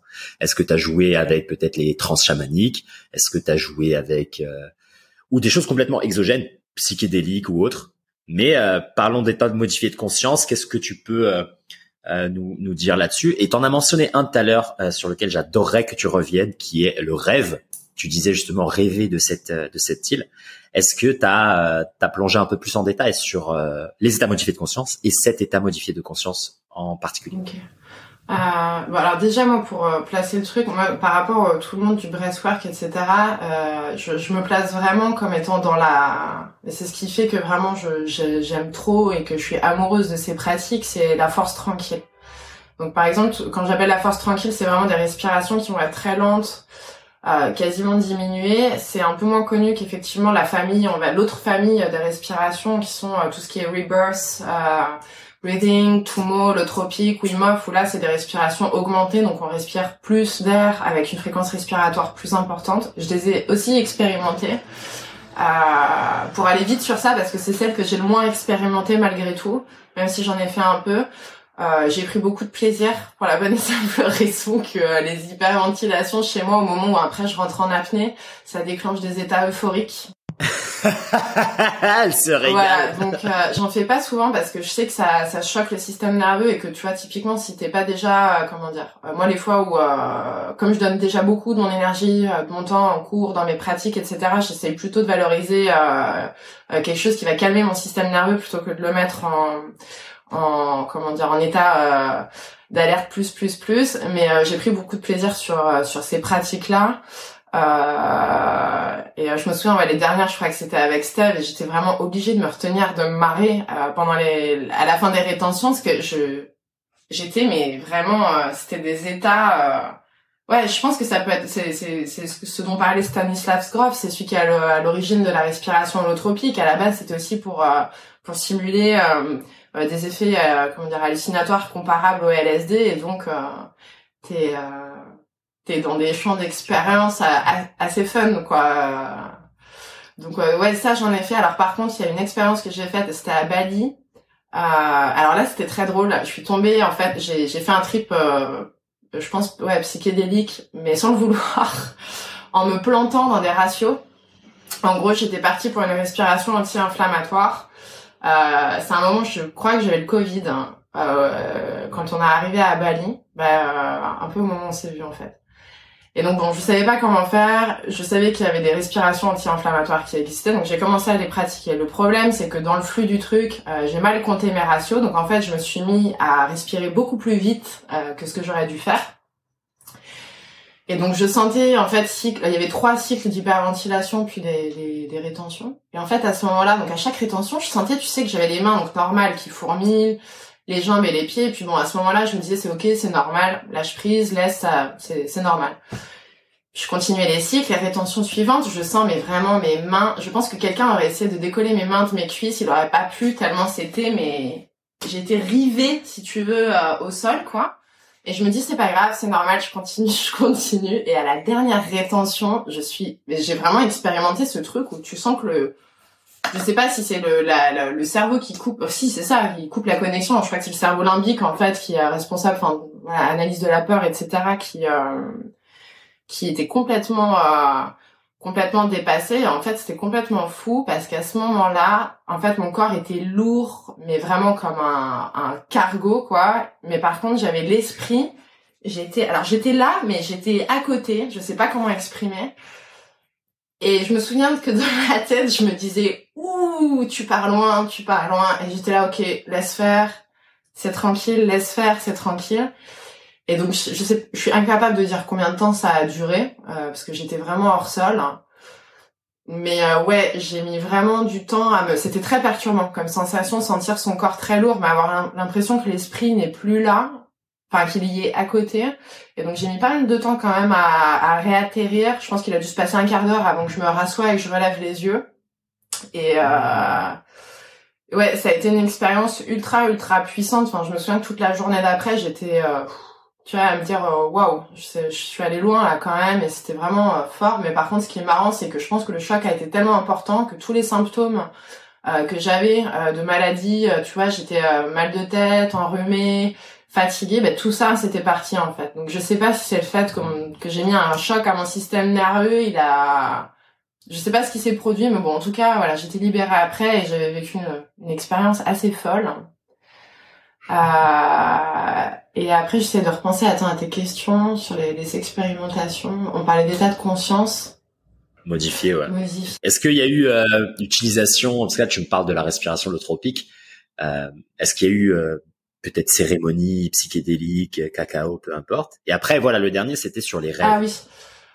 Euh, alors tout ce qui est ouais non psychédélique euh, non j'ai pas j'ai pas euh, en tout cas pas récemment j'ai pas expérimenté euh, ça très jeune pour les questions récréatives. J'avais pu essayer mais mais il n'y avait pas eu de, de comment dire de, de recherche ou quoi. C'était vraiment pour le j'ai envie de dire le, le fun et après, non, moi, dans les états de conscience modifiés sur lesquels je, je suis en ce moment, en fait, bah, c'est pour ça que je parlais de la force tranquille, je suis beaucoup plus sur ce qu'on appelle les respirations diminuées. Donc là, euh, on va chercher des fréquences respiratoires ultra lentes, euh, des quantités d'air qui sont très réduites. Donc on va aller chercher, bah, par exemple, des apnées ou juste euh, des, des, fils de souffle qui sont tellement légers qu'on on a ce qu'on ressent, enfin ce qu'on appelle des fins d'air. Euh, c'est quelque chose qui est très courant dans la méthode Oxygen Advantage et Bouteillico aussi. Euh, et euh, là, en fait, j'ai expérimenté aussi des, des voyages. Euh, c'est ce qui m'a permis, en fait, de, tu vois, à un moment donné, dans mon quotidien, quand je me sentais bah, typiquement euh, dépassée parce que je bosse, etc., ou que bah, il y a beaucoup de choses à gérer parfois, c'est ce qui m'a permis de me sentir vraiment assise, tu vois, quand on parle d'ancrage, etc. Contrairement aux respirations allotropiques qui, euh, certes, s'accompagnent ensuite d'un d'une dépose, mais qui pour moi, euh, enfin en tout cas dans, dans mon ressenti, m'ont pas permis de euh, d'accéder à cette forme de de permanence en fait et de tranquillité. Tu vois, tout ce qui est les respirations diminuées, je pense, je pense en particulier à breath light ou la respiration légère. Euh, j'ai vraiment eu la, enfin j'ai régulièrement parce que je pratique régulièrement la sensation de, une fois que je quitte cet exercice d'être une mer d'huile. Je sais pas comment décrire, tu vois, qu'il y a comme une sorte de, de grand rien ou de grand espace en fait et euh, et euh, là pour le coup euh, je suis allée chercher des, des ouais des enfin c'est même pas je suis allée chercher des choses c'est que ça m'a rendu disponible en fait à des à des choses qui étaient euh, qui étaient euh, ouais qui étaient assez euh, assez puissantes et qui m'ont euh, qui m'ont qui m'ont qui m'ont remué. Tu vois, je pense en particulier à Bali les dernières fois où je suis venue. pendant plusieurs jours, j'avais j'avais ces pratiques-là. En plus, j'étais dans un endroit, alors un peu plus loin d'Ubud, le Nix, qui était très très très chargé en énergie. Et, euh, et tu vois, j'avais fait des séances basiques en fait, hein, de méditation, de, de breath light aussi. Et en fait, ça a réveillé, je sais pas si c'était le lieu, le contexte, enfin bref, il y a eu différents facteurs qui m'ont permis euh, ouais, d'avoir accès à, des choses assez incroyables et des énergies aussi, des expériences physiques, au-delà de juste, euh, euh, comment dire, mentales et métaphysiques, ouais, des, expériences physiques où je sentais vraiment des, des énergies, tu vois, en moi qui bougeait, euh, tu vois notamment pendant les pratiques de yoga où je devais m'arrêter et me mettre debout et où tu vois j'ai eu vraiment le corps qui commençait à à shaker d'avant en arrière. Alors c'était pas comment dire des spasmes musculaires ou quoi, mais euh, et là euh, là ouais j'étais dans des dans des strates euh, assez euh, assez assez particulières et très riches quoi sur des plans de conscience modifiés ou donc ce que je veux dire enfin en tout cas mon expérience c'est un peu pas forcément aller à l'encontre de la cette tendance actuelle qui est de respirer euh, fort et vite, mais euh, mais à rappeler en fait aux personnes que euh, surtout aujourd'hui dans un monde où on va fort et vite, que cette force tranquille, elle permet aussi d'aller chercher des choses bah, ultra intéressantes en dehors de, du bien que ça peut faire au système nerveux. on peut aller on peut aller chercher des choses vraiment intéressantes quoi. Donc voilà. Et pour ce qui est ouais, du rêve, Attends, ça m'intéresse là sur cette idée, euh, tu vois, de de respirer plus lentement, etc. Quels effets possibles Même si j'aime pas cette question parce que ça après ça va permettre, euh, enfin ça va induire les gens dans cette euh, routine de je fais X pour avoir Y. Mais oublions ce contexte-là, simplement pour partager un peu ce qu'il est ce qu'il est possible pas d'atteindre, mais ce que tu vas pouvoir ressentir dans ton quotidien une fois que tu fais ce genre de pratique. Euh, qu'est-ce qui en fait qu'est-ce qui change quoi? Qu'est-ce qui est transférable? Qu'est-ce qui, qui, qui transparaît après dans le quotidien? Est-ce que c'est un état d'apaisement général? Est-ce que c'est une capacité d'observation? Est-ce que ou c'est juste quelque chose sur le moment que tu utilises pour te mettre bien ou c'est en situation d'urgence que tu utilises pour te remettre justement te recentrer t'ancrer? Quelle est la transférabilité et quelle est je déteste dire ça quel est l'intérêt d'eux mais tu vois de, de quelle manière ça ça nous ça nous invite peut-être à vivre euh, mieux, plus apaisé, pleinement? Je sais pas quel adjectif donner, mais la direction que j'essaie d'apporter, c'est ça, c'est le quotidien et c'est euh, encore une fois le caractère qui est, euh, comme tu disais, une marque qui est englobant, qui va dans toutes les directions d'une pratique comme celle-ci. Ben, pour moi, en fait, là, effectivement, de comment dire, de l'intérêt des effets qu'on peut aller chercher, parce que ça m'arrive aussi de les pratiquer pour des raisons très factuel, c'est-à-dire je vais être stressée, donc je vais pratiquer tel exercice pour me permettre de faire une prise de parole en public parce que sinon je suis moins à l'aise, etc. Ou bref, pour d'autres raisons. Euh, au-delà des effets et de l'intention avec laquelle je, je, peux pratiquer, moi ce qui est vraiment le, le fondement de, de, de de enfin ce qui fait que j'ai envie d'y retourner et que je pratique régulièrement c'est surtout sur c'est comme si tu refondais en fait euh, le le monde, on parlait de, des expériences extérieures, des expériences intérieures tout à l'heure et la manière dont ça influe notre rapport aux choses, notre manière de vivre, etc. Euh, moi, ce que je vais chercher, c'est l'expérience à l'instant présent. Je dis pas que c'est l'instant présent que je cherche forcément, même si c'est de, de fait, euh, on y est. Mais c'est le fait de pouvoir vivre ces expériences-là euh, et me, me mettre, j'allais dire, dans des modalités d'existence euh, euh, euh qui ben, qui sont riches en fait. Je je pourrais pas dire euh, comment dire j'aurais du mal à, à l'expliquer différemment mais de la même manière qu'un artiste euh, je veux dire c'est pas une pure euh, il le fait pas par sa création il va pas la faire ou son expérimentation par pur intérêt ou la manière dont il voit les choses. Et il éduque son regard et il, il, pratique lui aussi.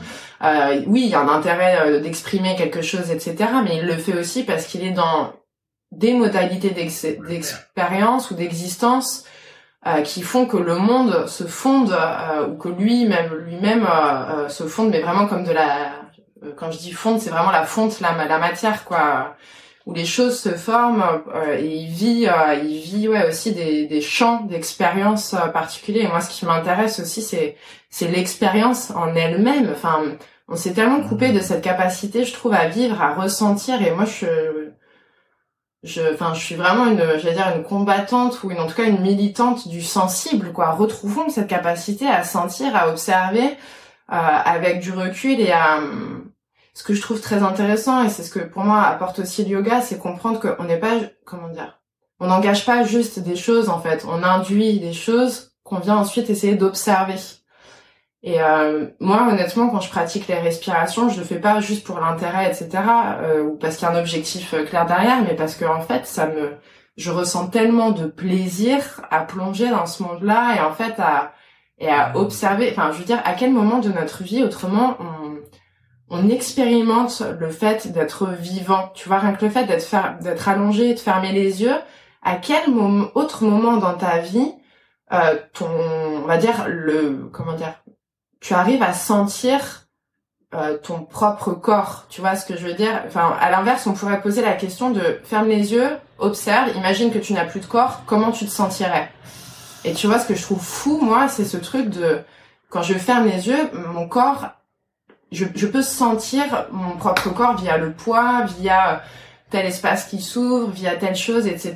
Et euh, et en fait, on oublie complètement que euh, on est toujours en connexion avec les choses, on, on reconnaît leur existence euh, dans ce qu'elles ont de plus matériel, mais la matérialité de notre propre corps, on la vit tellement peu en fait. Et euh, et je trouve ça fou parfois de fermer les yeux et de juste sentir bah, ce monde, quoi. Clairement, ce, cet espace en fait vivant et et peuplé d'intensité et d'énergie. Et c'est pour ça que je pratique ça. À la base, c'était avec l'art. Maintenant, c'est avec d'autres choses aussi.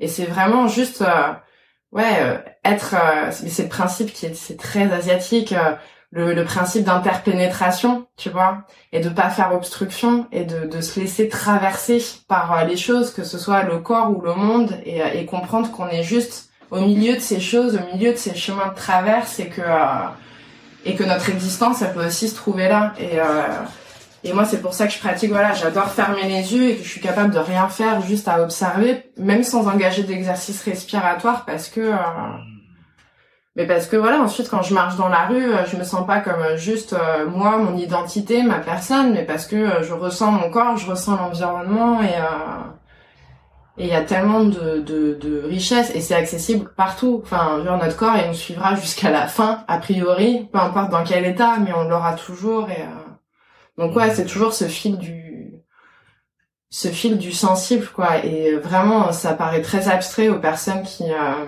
qui sont étrangères mais mais quand on passe la porte de de cet endroit-là, c'est euh, ouais, c'est un monde qui se révèle et euh, et c'est enfin on ne peut pas se lasser.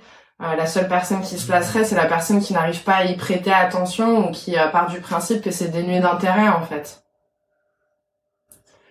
Donc euh, ouais, c'est pas tant euh, c'est pas tant l'arrivée, mais c'est vraiment le le voyage en, en lui-même qui euh, ouais qui me qui m'intéresse quoi, être euh, consentant à, à sa propre incarnation. Je sais plus qui c'est qui disait ça. Euh, ça me reviendra. c'est ça fait penser au mot de, de Camus. la vie, elle est faite pour être vécue quoi. Donc c'est le c'est l'art de l'art de vivre quoi, l'art d'être, l'art d'exister et, euh, et ajouter de la conscience euh, là-dedans. Alors, ça va être le, le, le, parallèle parfait là pour cette euh, cette fin de question que je t'avais que je demandé. Le monde des rêves alors, qu'est-ce qu'il est, c'est quel est ce monde? Est-ce que ça fait partie de de l'étendue en fait de l'expérience de vie qu'on a? Et peut-être comment encore une fois, comment peut-être reprendre la souveraineté là-dessus? Est-ce que ça aussi, ça a un intérêt? Ou est-ce que c'est simplement euh, quelque chose de mécanique Tu fermes les yeux, tu te régénères, boum, le lendemain tu te réveilles. Est-ce que tu as, tu t'es déjà mise à réfléchir un peu à cette, ce cycle qu'on vit en permanence? Bah, alors moi, honnêtement, pour le coup, là, je vais avoir très peu de connaissances, on va dire, euh, théoriques euh, sur tout ça. Mais par contre, euh, ouais, moi, de, de bah, encore une fois, de l'expérience que je peux toucher de mon propre corps et de, ouais, de ma propre psyché, je, je, pense que c'est un grand intérêt. J'ai cette phrase en tête d'une amie qui m'avait dit, mais tu sais, Charlotte, on passe quasiment la moitié de sa vie à dormir et à rêver. Euh, du coup, on peut considérer que c'est plutôt intéressant quand même de, enfin, en tout cas, qu'on pourrait plutôt y prêter attention, tu vois. Et, euh, et ouais, je, je trouve que c'est assez vrai. Après, moi, ce qui s'est passé, c'est que très tôt, j'ai eu un, je sais pas si c'est correct de dire un inconscient très développé, mais je dis ça au sens où en fait très petite, j'avais déjà des rêves, euh, ce qu'on appelle des rêves lucides. Euh, donc régulièrement en fait j'arrivais à bah, contrôler mes rêves et en fait il y a quelque chose d'autre qui s'est passé c'est que je rêvais quasiment toujours de la même chose. Euh, et en fait euh, du coup c'était assez drôle parce que je m'amusais euh, alors parfois de manière consciente parfois inconsciemment à ou allonger mon rêve vers la fin donc à le poursuivre ou à recréer une sorte de début en fait. Et euh, ou tu vois, par exemple, ça m'arrivait très souvent quand j'étais petite, je faisais des euh, euh, des cauchemars.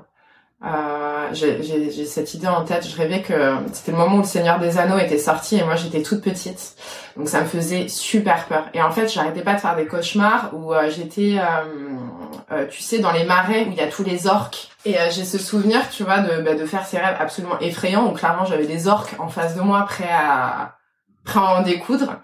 Et je me souviens que dans mes cauchemars, ce que je me disais, c'est ok, je lui fonce dessus, comme ça, il va me tuer, et moi, je vais me réveiller en fait. c'est complètement fou. Bon, par contre, le réveil, c'était vraiment très très violent, quoi, parce que tu, tu vois, je me disais, je, vais ouvrir les yeux, ou alors ouais, je me disais ça dans mon rêve, je ouvre les yeux, ouvre les yeux, ouvre les yeux. Et donc en fait, euh, je moi, je sais que j'ai eu ouais un inconscient qui est qui est très développé, et, enfin très développé, qui est euh, très, euh, en tout cas sur cette partie-là, qui est très active. Après, je sais pas ce que ça a pu euh, m'apporter dans ma vie de tous les jours. J'ai pas la sensation, tu vois, d'avoir eu un rapport un peu d'analyse qui m'a permis, tu vois, d'aller résoudre des, des choses dans ma vie. Ou tu vois, je l'ai pas vu comme Enfin, pour moi, la symbolique, si tu veux, elle n'était pas. Euh, oui, bien sûr, euh, je rêve de choses qui me font flipper parce que euh, j'affronte des dangers, etc. Mais il n'y a pas eu de. Tu fais encore des rêves lucides? Assez peu, très peu. J'en faisais beaucoup plus jeune, mais parce que je pense aussi que j'y mettais l'intention. Tu vois, quand je m'endormais, même avant de m'endormir, je me disais ah j'aimerais bien rêver de ça. Et donc, bah, j'arrivais à rêver de, de pas tout le temps, hein, mais ça m'arrivait quand même assez régulièrement de pouvoir choisir euh, presque mes rêves. C'était la VOD, tu sais. Ça m'est pas inconnu ce truc-là. Je sais pas si c'est quelque chose que les enfants partagent. Ça serait une bonne question, tu vois. Est-ce que peut-être, euh, comme beaucoup de choses qui se passent dans le dans nos premières années, surtout avant l'âge de 7 ans, il y a plein aussi, tu vois, de, je le retrouve dans la philosophie, la neuroscience, dans la capacité d'apprentissage. Il y a apparemment ce chiffre-là à 7 ans. Il y a, il y a des choses où en fait tu bascules quoi dans un autre monde et tu peux plus faire les choses. C'était les Grecs aussi qui pouvaient pas t'enseigner la philosophie, enfin qui pouvaient pas te prendre en élève si tu avais déjà dépassé 7 ans. Bon bref, il y a des choses comme ça, même au niveau euh, neuromoteur, etc. Des choses aussi qui sont déterminées presque. Ouais, il y a pas mal de choses. Et donc je me pose la question, est-ce que parce que là ce que tu dis, moi aussi je me rappelle d'un monde quand j'étais petit où ouais je pouvais choisir mon rêve quoi. Euh, rêve lucide, peut-être j'ai dû en faire deux ou trois que je me rappelle encore. J'ai eu aussi, tu sais, euh, paralysie du sommeil. Tu sais, où dans ton rêve, ouais, laisse tomber l'horreur. Et je l'ai toujours interprété plus tard en me disant oui, mais c'est parce que dans là, c'est parce que c'est arrivé pendant trois ans et après ça c'est c'est parti. Mais je me suis dit oui, voilà, c'était trois années de stress, blablabla. Bla, bla. Et c'était vraiment, il y avait beaucoup de mystique, presque religieuse derrière tout ça. Toujours un démon, toujours une noirceur, quelque chose de sombre qui. Euh, Ouais, ouais, c'est vraiment très commun au paralysie du sommeil apparemment. Euh ouais, démon noir qui te met la main sur le visage. Il y a plein de choses comme ça. Mais par contre, je, me bon après le reste, moi j'ai pas du tout accès à, ce monde-là. Euh, et donc je m'étais toujours posé la question, tu vois, les, les gens qui ont des rêves tous les soirs, qui s'en rappellent, où c'est vivide, euh, et peut-être des personnes aussi qui ont accès à euh, ces rêves lucides. Moi, si j'avais ça, j'ai l'impression que je, je, passerais mon temps à jouer avec ça. Quoi. Je me dirais, il faut que je me tue, il faut que je devienne un meilleur euh, explorateur de mes rêves. Tu vois, c'est pas mon don. Après, certainement que ça se développe. J'ai pas prêté plus attention, mais c'est pour ça que je suis très curieux de me dire. Tu t'es pas dit, ouais, il faut que j'essaie de travailler là-dessus ou où est-ce que ça peut m'aller? Ne serait-ce que dans l'idée d'explorer, pas nécessairement comme tu le disais, toujours interpréter les choses. Ah, ma vie va mal, donc je rêve de ça. Oui, d'accord, ça c'est une lecture, on va dire peut-être bas niveau, mais comme tu le disais, s'il y a la moitié de ta vie que tu passes à rêver, toi, t'es, apparemment, tu t'en rappelles, t'es consciente de ça. Euh, pourquoi ne pas explorer? Bah, c'est une bonne question. Après, j'avoue que sur ça, je suis restée super légère dans la mesure où euh, je le considère comme un gros kiff, tu vois. Euh, je me fais, euh, je me fais plaisir et tu vois typiquement là les rêves que je fais depuis, euh, bah, ça a été marqué. Enfin, j'ai commencé en fait à rêver énormément de l'océan et de l'eau. Et en fait après, bah, une fois être allée sur l'île déserte, c'était, je rêvais que que de l'île déserte, mais vraiment ça a duré plusieurs années, toutes les nuits en fait. Hein, c'était et c'est vraiment pas pour exagérer, c'est comme ça que ça s'est passé.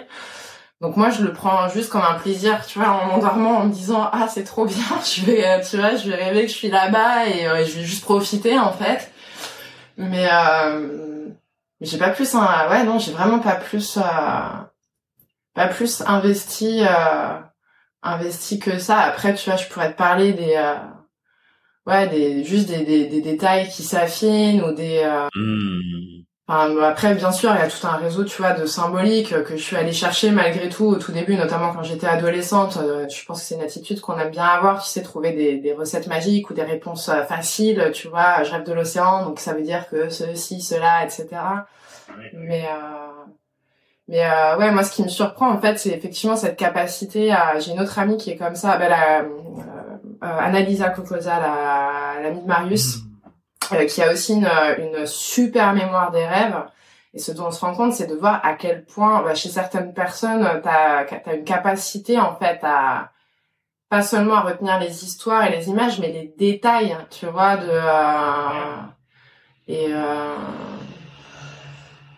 et, euh, et ça, ouais, je me pose la question de, de ouais, je sais pas, c'est très curieux, tu vois, la façon dont ça s'agence euh, quasiment, j'allais dire, euh, dans l'immédiat, en fait, au moment où tu rêves et euh, et en même temps, euh, tu es capable de retenir un certain nombre de détails. Enfin, tu vois, moi, dans la vie de tous les jours, j'ai pas une mémoire qui est extraordinaire, mais par contre, le rêve, le, le, truc, il est ancré, en fait, hein, il bouge pas et donc, mais non, moi, les seuls conseils que je donnerais aux gens, c'est vraiment il faut se mettre euh, dans cette disposition-là. Euh, si ça, c'est quelque chose qui vous donne envie et, qui vous fait rêver, il euh, faut s'endormir en, vraiment en visualisant et, et, en se disant qu'on peut, on peut avoir un impact sur ça. Et, et, dans le rêve en soi, après, c'est un truc très subtil. Je sais pas si toi tu l'as vécu sur tes rêves lucides. je trouvais que c'était très explicite, notamment sur la question de, du vol, parce que ça m'est souvent arrivé de rêver que, bah, comme tout le monde, hein, que je volais. Et quand j'en prends conscience, je, me, je remarque que si je prends, comment dire, si je, je, dans mon rêve, je veux trop être en capacité de, donc c'est-à-dire que si je prends trop euh, mon plein pouvoir, eh ben, j'arrivais plus à voler, ou alors ça me réveillait en fait. Non, oui c'est ça. C'est, on va dire, je vole. Si je me rends trop capable et que je me dis ok, vole plus haut, ben je, je commence à perdre le contrôle et à me réveiller. À l'inverse, si je laissais un peu le truc euh, devenir quasiment, ben, rester inconscient, je pouvais rester, tu vois, dans, dans, dans une forme de maîtrise douce. Donc, ce qui est marrant, c'est de, de voir à quel point le, ouais, t'as une sorte d'à la, fois d'intelligence, de contrôle, d'intelligence cérébrale où tu es conscient, tu peux agir, machin, et t'as l'autre partie qui est complètement spontanée euh, et est quasiment ouais un enfin impossible à maîtriser mais qui fait que euh, l'expérience a lieu. Et tu vois on revient à ce sujet de base encore une fois sur les formes d'intuition et de, de, différents types d'intelligence cérébrale ou sensible quoi. Et euh, là c'est là où vraiment pour moi les deux euh, les deux se sont tu touches vraiment cette rencontre dans le rêve lucide de de ou être en parfait lâcher prise et laisser advenir ou être dans un, un parfait contrôle et et, euh, et ouais, le, finalement, le rêve peut être sur cette limite, quoi. Il n'y a pas que de l'inconscient, euh, comme on dit souvent. Enfin, en tout cas, dans ce que j'ai vécu, euh, je pense pas que je rêvais moins ou que c'était moins un rêve quand mon rêve était lucide. Tu vois, il n'y avait pas une forme de, de moins d'inconscience, en fait. Ça restait... Euh... Ouais, c'est assez étrange, ces rapports, quoi. J'adore là ce que tu fais, ça me fait penser bah, au flow state évidemment avec cette idée de de, de compétences inconscientes et qu'au moment en fait où tu de capturer capturer l'état, tu le perds. Tu vois, euh, une, mais une fois qu'il y a ce lâcher prise et en même temps baqué par toutes les années d'expérience, d'entraînement, etc., plus le challenge à la hauteur de, de ces années-là, et eh bien boum, tu rentres dedans et là et après faut faut lâcher le guidon quoi. Mais faut observer avec joie et plaisir. Mais au moment où tu te dis là maintenant je veux agir, ça y est, tu le perds. Et euh, bah moi, c'était dans les compétitions sportives que j'ai ressenti ça, où tu t'es dit, ah, putain, c'était fou, quoi. Et en fait, il faut vraiment avoir le réflexe de c'est bon, là, je fais rien, parce que là, c'est de la compétence inconsciente. Et t'es, t'es, tu peux t'asseoir à côté, te regarder faire, et c'est fou, c'est fou, c'est fou comme sensation. Et, euh, et ouais, là, ce que tu décris un peu de cette forme de rêve, rêve lucide, ouais, c'est, ça me parle, et, euh, et je pense que ça va, ça va aider les gens un peu à plonger avec nous dans cette piste de réflexion, et pourquoi pas s'envoler ce soir à la fin de l'écoute de ce podcast. Ma chère Charlotte, je t'emmène dans la dernière phase du podcast. Cinq questions en rapid fire si tu veux bien pour aider nos, nos auditeurs et nos visionneurs à récupérer quelques outils euh, petits euh, pratico-pratiques, on va dire, et ils vont pouvoir utiliser, comme toujours, euh, tous les outils de tous les invités pour euh, se concocter leur propre petit baluchon de, de potions et, et être les alchimistes de leur vie. Je te remercie pour ce très bel échange, bien cosmique, et on a bien, euh, on a exploré comme toujours pas mal de choses et, et ça va être ça va être très intéressant et j'ai hâte d'avoir les retours. Donc, merci ma Charlotte. Dès que tu es prête, tu me dis et j'envoie la première question. J'ai prête. C'est parti. Première question. Si tu n'avais qu'un seul livre à offrir, quel serait ce livre et pourquoi? Euh, phénoménologie, phénoménologie de la perception. Euh, pourquoi? Parce que euh, ça nous permet d'analyser, on va dire, euh, de manière beaucoup plus réflexive la façon dont on perçoit les choses. C'est un peu une sorte de tentative de comprendre les mécanismes de la perception et de ces liens complètement difficiles à, appréhender, qui est cette volonté d'être objectif, mais dans une impossibilité parce qu'on est des êtres purement subjectifs. Euh, donc euh, ouais, je dirais non phénoménologie de l'esprit pardon de Merleau euh. C'est un petit livre. Euh, ça peut être un petit peu difficile au début à lire, mais si vous êtes mm, plutôt familier avec ces trucs-là, c'est euh, c'est facile d'accès. Magnifique. Deuxième question. Si tu n'avais qu'un seul message à laisser à l'humanité avant ton départ physique, quel serait ce message? Ça peut être un mantra, une citation, un mot, des paroles que tu inventes, qu'on pourrait lire avant que tu ne quittes cette belle enveloppe charnelle euh, Je dirais de garder son cœur ouvert pour laisser la, la ville remplir. Magnifique. J'aime. tu m'as surpris là, tu m'as... je, je suis parti là, je me suis envolé avec ces paroles. Merci, merci, merci. Troisième question, pour redescendre d'ailleurs un peu, un peu, j'espère te surprendre à mon tour avec cette question.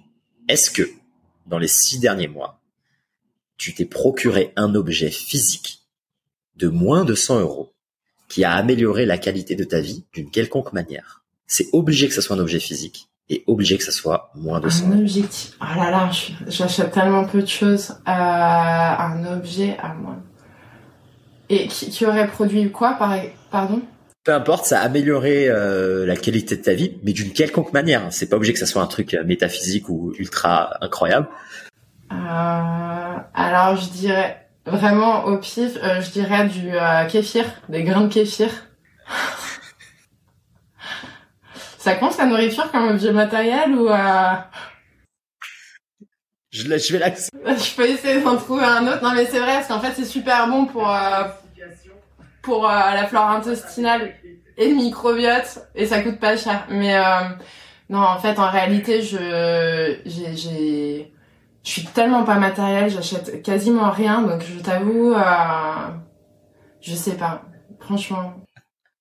Bah écoute, ça va, un kéfir. Pour info, j'ai eu euh, une paire de gants de Jardiland, j'ai eu un scotch j'ai eu des trucs vraiment tout moisis comme ça. Mais il y a toujours une explication dingue. J'ai eu des poils en promotion d'ailleurs. Euh, des poils en promotion, c'est magnifique. Au cambolais. ouais, non, j'aurais dit. Mais tu vois, l'idée, c'est vraiment aussi de, de partager un peu ce côté-là. C'est que, évidemment, tu peux, euh, on parle de choses assez profondes, denses, qui prennent du temps. Mais il y a, il y a des choses aussi dans notre quotidien euh, qui peuvent être un peu des, des petites petit indice pour les gens de dire putain j'avais jamais pensé ça peut être ça peut être rigolo d'ajouter ça et, et un peu faire comme toujours l'équilibre entre tu vois les choses complexes denses qui prennent des années et le côté bah voilà il y a des petites choses qu'on peut faire au quotidien qui vont pouvoir améliorer telle ou telle chose. Donc euh, ça me va le kéfir je l'accepte. ouais désolé j'avais tout donné sur la, la question d'avant du coup euh, sur celle-ci euh... t'étais vidé.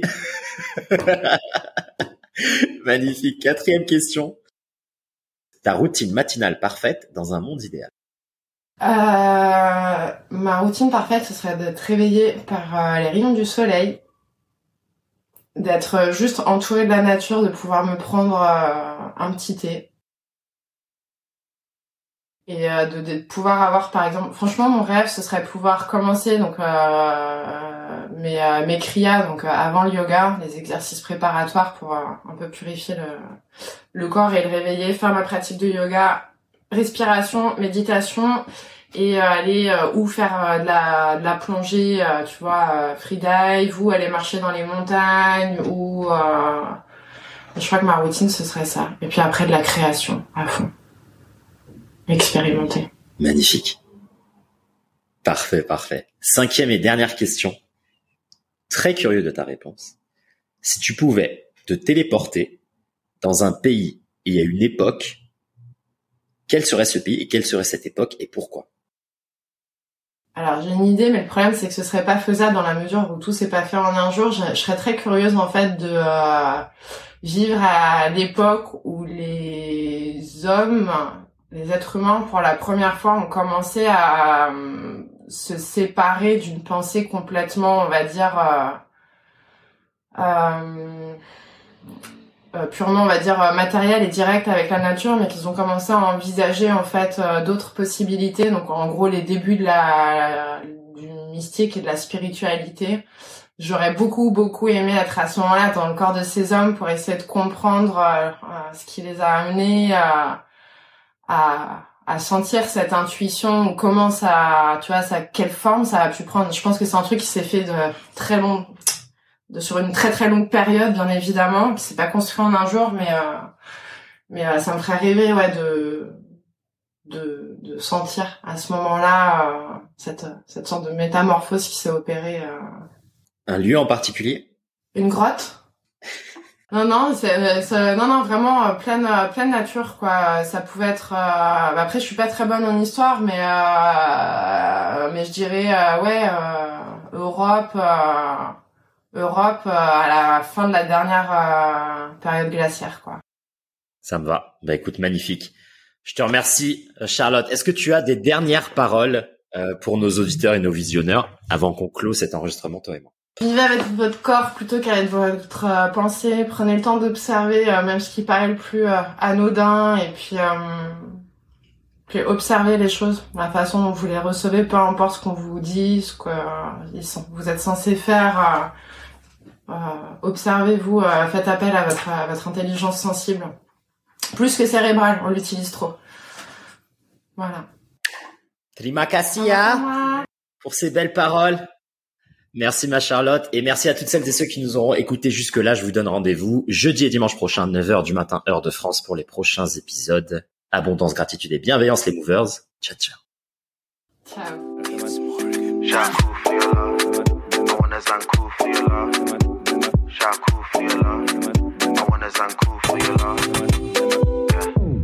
Oui les movers, une magnifique conversation cosmique, comme d'habitude pour retrouver toutes les ressources, tous les liens, tous les ouvrages, toutes les modalités d'entraînement, toutes les philosophies, bref, tout ce qu'on partage sur cet épisode, n'hésitez pas à aller sur la page qui est dédiée à notre invité sur le site, vous allez pouvoir trouver le lien dans la description.